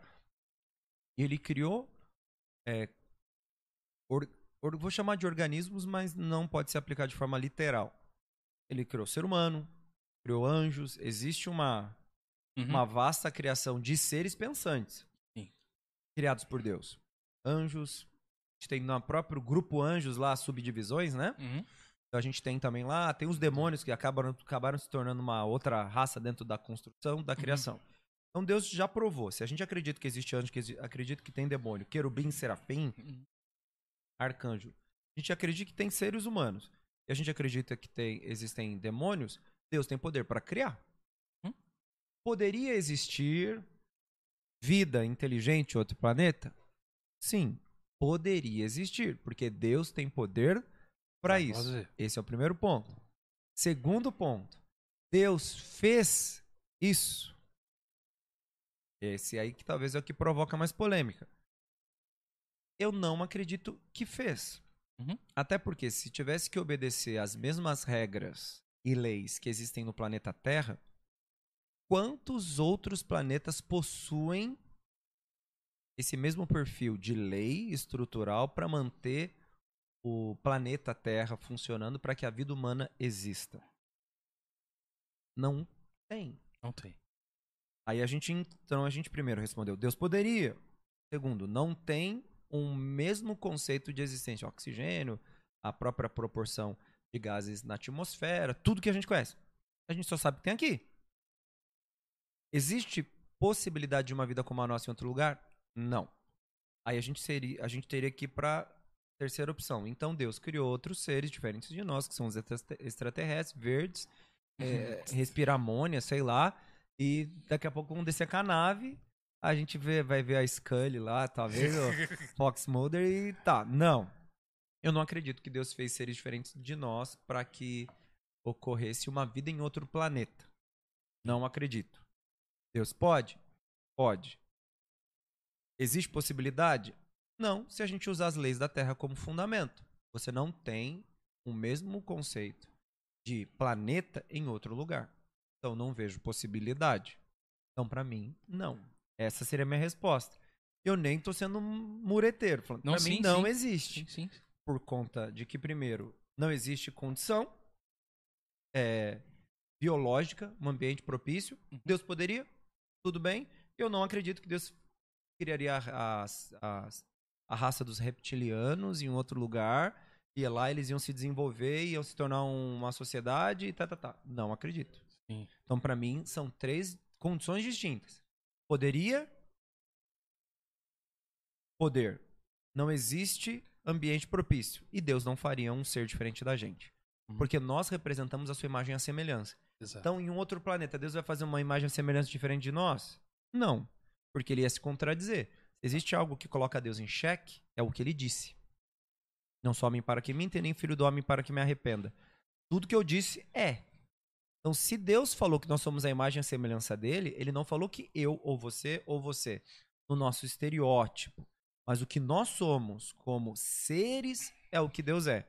E sim, a questão da humanidade, dois olhos, nariz, a forma que a gente tem de constituição biológica, que é igual para todos, havendo pequenas variações por conta de questões genéticas, cor de pele, cor de olho, Uhum. cor de cabelo, textura, nós somos iguais. E, e também iguais ao próprio Deus. Uhum. Não somos deuses em miniatura, mas nós temos uma manifestação do que é Deus. E Cristo veio à Terra sendo Deus encarnado. Ele assumiu que forma? A forma dos servos que Deus havia criado à sua imagem, à sua semelhança. Então a constituição humana também oferece para Cristo essa condição de revelar o que é divino de uma forma completa. É o Deus encarnado em forma de servo que possui a imagem e a semelhança de Deus, glorificado, porque ele se tornou glorificado, e quando ele morre ressuscita, ele não perde a sua constituição, ele continua como nós. Então, se a gente for encontrar Jesus lá passeando lá no, no céu, nas ruas de ouro, você vai ver um homem. Você não vai ver um outro, outra coisa qualquer. Ah, não, mas para cada grupo do- de seres do mundo ele vai aparecer de um jeito. Não. Então. Quem foi feito a imagem e a semelhança foram, foi a humanidade. O Adão do Gênesis 1. Uhum. Ele foi feito a imagem e a semelhança de Deus. A minha imagem e semelhança eu os criei. Nós os criamos, né? Deus Pai, Deus Filho e Deus Espírito Santo. Por isso que eu não acho que vai existir vida em outro planeta. Porque ela, que ser- ela teria que ser diferente da gente. Não haveria um planeta propício para que esses seres existissem, Uhum. como nós, porque a Terra é perfeita. E Deus não faria os reptilianos, os seres diferentes. Então, para mim, não tem vida extraterrestre por conta disso. Essa é a razão. Não sei se responde a ideia, Não, isso. mas eu acho que eu penso desse jeito. Pode ser ah, o pastor maluco lá, não sabe o que tá falando. mas eu, é, sou eu, eu penso dessa forma, né? Não, é então, como a gente tava falando, a própria ciência não consegue comprovar. Então, é isso. Não, ela não- comprova, não é, não existe um planeta como a Terra. Exato. Então, é que não tem ainda. Não existiu, não tem nada. Então, é o que Deus. uh, eu, eu também eu concordo com isso. Às vezes eu pergunto, às vezes o pessoal pensa, será que ele acredita? Não, não acredito. Eu sempre achei que você acreditava. Em Eu ETs? também, Eu sempre Nunca. achei. sempre, sempre eu achei sempre achei que o Douglas que você acreditava. acreditava. Por quê? Não, porque... Porque essa Pela- blasfêmia. pelas indaga... Não, Não, porque não, não, é, para com isso, Douglas. Mas ó, ó, teve uma vez Não que passa nós um conversamos aqui sem ele perguntar vez, e ele Pô, que extraterrestre existe? Não, Oi? cara. Não, Pra mim, até hoje que eu ouvi, pastor, foi o melhor argumento que eu usou. O melhor argumento Uhum. até hoje. Não, e é. vou usá-lo. Já digo ó. já. E pra mim, assim, É. pra mim é a ciência. A ciência fala que não, Não, tem, não. não tem. E toda nave que aparece é uma câmera. Ó, a gente tem câmera 4K, todo mundo no celular. Mas é uma porcaria Sempre quando uma aparece um negócio, é um negócio tremido. Por quê? Dá um Dá um mal de. Parkinson no cara. Fiquei Não dá, emocionado. cara. Nunca é um negócio visível que você olha. Isso- Olha, aí sim, aí tem uma nave. Não tem. E a qualidade das imagens dos celulares hoje são muito melhores, mas muitas imagens que eram feitas antes. Assista aquele Alienígenas do, Do passado. passado. Eu não te di nada do Google. Sério, Thiagão, não te di nada. é. Nossa, mas sério que vocês achavam que eu acreditava em Sério? alienígena? Não, mas- Nunca dei nem comprovação disso, depois, mas tudo bem. de- depois a gente conversa. Tá bom. ET Bilu busca Ah, conhecimento. ET Bilu, cara. Não, não. É, eu, eu nunca tinha visto eu vi isso. Então, a questão dos ETs está resolvida. Daqui a pouco vai surgir a questão do multiverso, né? Não, não. Não, Ah, é, do eu multiverso eu, acho- deixo pra Marvel explicar isso. É, a Marvel nós. explica. A DC, A DC. Muito melhor. É isso aí. é na isso história aí, multiverso. a- a- Abre uma que é- igreja é nóis, vamos voltar. Abre uma A igreja, igreja em São da- José aqui, pastor. Tem mais. Abre a igreja aqui em São Os José, caras é pastor. Marvel. É Ih, nem, Marvete. fa- nem vamos Não pode dizer essa não, palavra? Não, Não pode, não pode. sacrilégio. Sacrilégio. Não, a Coisa gente de- gosta de tudo. Não, não. Não, é- ele não. É- eu é acho que gosto, problema é- gosto dos caras que jogam Xbox. É, gosto de Xbox. Não, é. mas ó, se for falar de quadrinho, acho que É. não é, não dá pra comparar os quadrinhos da DC e os quadrinhos da Marvel. Não dá pra comparar primeiro, porque um é simulador e o outro Outro é é arcade. arcade, ah. Rapaz, eu vou ter que ter outro programa agora. Exatamente. Não, mas é isso aí, cara. o, o que eu, gosto da DC é o tom mais denso, mais dark, assim, mais pesado. Aham. É por isso que eu gosto mais. Eu acho que a Marvel é um pouco mais colorida, exatamente como os filmes. Sim, sim. As histórias não são tão pesadas assim. Não são tão. É, é, existe muito mais ficção, talvez. Muito mais loucura na DC. Mas eu acho que as histórias são muito mais violentas. Vou, vou ser honesto, assim, muito Sim. mais violenta, muito mais sangrento. A Uhum. parte da, do mal do, do ser humano, maldade humana, eu acho mais presente na DC de ser. Uhum. Aí eu concordo. do que na, na Marvel. Então, por isso que eu prefiro A as DC. histórias, porque eu acho que elas a- são histórias até mais adultas, de certa forma, do que as histórias da Marvel. Mas, por exemplo, o meu personagem que eu mais gosto de quadrinhos e dos filmes é o Hulk, que é da Marvel. Uhum. Ele é o mais top de todos, não tem um que compara. Aí depois o outro que eu pego bem é o Batman. Sim, que é a... É que Porque se falar Superman, aí eu ia embora mesmo. Não, não, Superman eu não. Nunca gostei. mesmo, o Eu gosto do Batman. E os dois, pra mim, representam, eu acho que o, o, o ser humano com potencial. Eu vejo. Ó. Pô, mas o Hulk verde. meu, beleza, mas ele tem um homem. Sim. E depois que o Hulk junta lá a consciência dele e destruiu o Hulk, Dr. Hulk, na, naquela adaptação do filme, Uhum. que pra mim, que gosta, foi uma sacanagem. Eu prefiro, entre esses dois, os dois, das, cada um de uma, né? Do- de todos os outros. Porque eles têm mais o tom do o ser humano humano, com conflito, com problema. É, o Hulk, ele tem que lidar com um, um negócio muito humano, que é um Uma pecado é, da fúria, É da, a, do... fúria, a ira, a né? raiva. A raiva dele. Ele tem que lidar com isso, né, cara? Então, é... E quando ele se ele se transforma, converter. na verdade, Ele- ele é tomado por uma raiva, um ódio e descontrolável. Aí Ele fica todo Descontrolado. poderoso. Aham. E basicamente acontece com a gente. A gente acaba Uhum. fazendo umas loucuras, porque o Hulk clássico, ele perde o controle quando ele, ele vira o Hulk. O Bruce Banner tá lá bem, mas quando vira o Hulk, ele fica destrutivo. Ele não é tipo o Hulk lá, Professor. Deus, mal, é, não sei o quê, Deus. bate lá no E no cara. Ragnarok, então. Não, aquilo lá não existe. Aquilo lá é moderno. O Hulk Hulk clássico é um uma força da, da natureza. Uhum. Vamos destruir tudo. Esse é o Hulk. Que é o homem no seu estado descontrolado. Um ser humano descontrolado sai fazendo besteira, atropelando os outros, fazendo desgraça. Não que eu queira fazer isso e goste por causa disso. tipo, mas GTA. é, não, é. não é isso. Mas eu vejo ele mais humano. E o Batman é um outro cara que cheio de problema, traumatizado, cheio de loucura na cabeça. E tenta fazer o melhor possível dentro da possibilidade dele. Mas é por isso que você tem que gostar mais da Marvel, então. É porque os heróis da Marvel. Agora, o porquê eu Puxa, gosto puxa mais da sardinha. Marvel. O porquê eu gosto da Marvel. Porque os heróis da, Marvel é mais próximo de, do ser humano. Mas as historinhas Agora o da é mais de boa. DC, cara, o da DC, tipo, é o Deus, não sei das quantas, o cara. Meu, tipo assim, o, o, o herói da DC mais. Tirando o Batman, que é o melhor, que é o Ah. melhor de todos mesmo. Mas, cara, tipo, a Diana, mano, Destrói tudo. sabe? O Lanterna. Pô, é, é um. É o Robocop da, da galáxia, Aham. tá ligado? E por aí vai. Cara, é tipo, é muito, sabe? É muito Mas as histórias vividas na DC, pra mim, são mais atrai atraentes, atrativas. Também, Consigo ver mais. Mais coisas que me interessam. Quero ver uns negócios. Eu quero ver loucura, violência.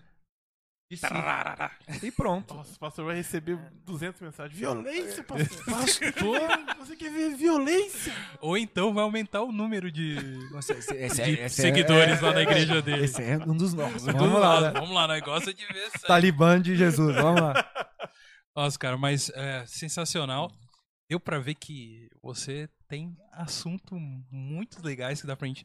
A parte de, de ciência, eu curto bastante, apesar de não saber nada, e você manja de biologia também, né? E fez tantas coisas na vida aí, né, cara? É...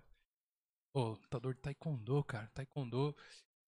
Kim Taekwondo não é nada, velho. Taekwondo não é Quem- nada. O cara é o Iniesta, velho. O cara é o Chave, parceiro. É, então. Você entendeu? Schwarzen Cam- Tiger. campeonato- campeão brasileiro de taekwondo. O que, que é isso? Perde o chave, velho. O cara é. Tiger. Uhum. Velho. Cara Eu- era pra estar no 7x1 aqui contra o Brasil. Aqui, você tá louco. Não seria até que é um. Então, eu sou. Eu sou. Eu, eu comecei a praticar jiu-jitsu, mas foi um pouco antes da, da pandemia e parou tudo. Cheguei até a comprar kimono. Lá na igreja lá a gente pratica, tá? Ah, Olha aí, gente. Eu sou. Cuidado Valor- comigo. valorizando, esportista, fala aí. Tenho dois dias de aula lá. Eu sou do Cuidado. esporte. Sou do esportismo, cuidado comigo. Mas uma, o Taekwondo eu acho muito bonito, cara. Até na hora de escolher no game lá, The King of Fighters. Hum. É o King Kaplan. É o mais da hora de jogar, não é, Thiago? Ou não? Não, Não? não. Triste? Ah, Mas não, o combinho, o combinho dele é, é, o- É muito o legal. mais Ah, hora. o combo mais animal é do Yashiro. Vixe. Eu acho mais o dele. Do eu acho- 90%. Depois você dá um soco, o cara morre. Sim. Aí, Ah, mas o Aí mais- é o mais- o mais- senal, tá vendo? Não, mas o mais plástico, assim, beleza, eu Beleza. acho é do Kim. Do Kim, muito, muito mais da hora, cara. Muito mais da hora, com certeza. Pastor, muito obrigado pela tua presença. Gente É isso. É, foi muito legal. Obrigado por você ter vindo de tão longe participar aqui com a gente, conversar com a gente, participar de um podcast aqui. Simples, humilde aqui na cidade. isso. E você veio, muito obrigado por tudo isso aí. É, e é, a Bola de Neve fica bem na entradinha ali de Caraguá. É, é Qual é o endereço certo lá? Avenida Guaporé. Não, Guaporé era minha casa. Avenida Rio Branco. Não vai lá na casa dele, não. E pior que eu não tô morando mais nessa casa. Vai estar outra pessoa lá.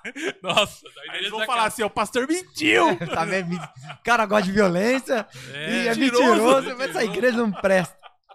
É Avenida Rio Branco, 623, Indaiá. Bem, no, bem no- na rotatória de acesso da cidade. Muito Isso. fácil. Pra quem vem de São José, de São Paulo, que pega ali a Tamoios, desceu ali naquela primeira rotatória, aí você já vai enxergar ali.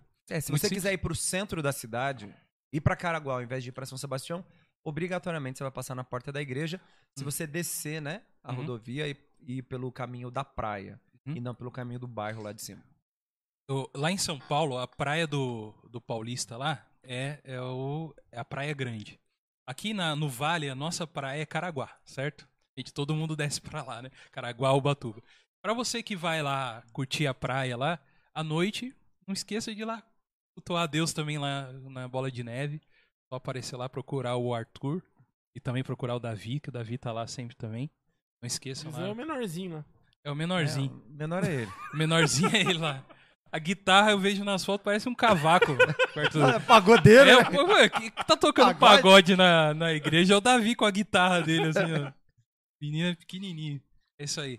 Pastor, muito obrigado, viu, pela presença. Foi uma honra tê-lo aqui. Eu mesmo, que de agradeço, verdade. galera. Foi bom demais estar aqui, conversar, Aham, trocar as uhum. ideias e dividir esse tempo. Valeu mesmo Obrigado, pelo pastor. convite. Eu Não, curti. Não, da hora, hein? Valeu. V- Você vai voltar E mais as vezes. tá? portas estão abertas. É. Vai ser um privilégio. Assim que quiserem e a gente Aham. poder acertar isso, eu vou estar aqui com prazer de novo. Quando tiver um evento legal lá, quando tudo melhorar, a gente pode. Sabe o que eu tava pensando? A gente sempre fazer, Rafa?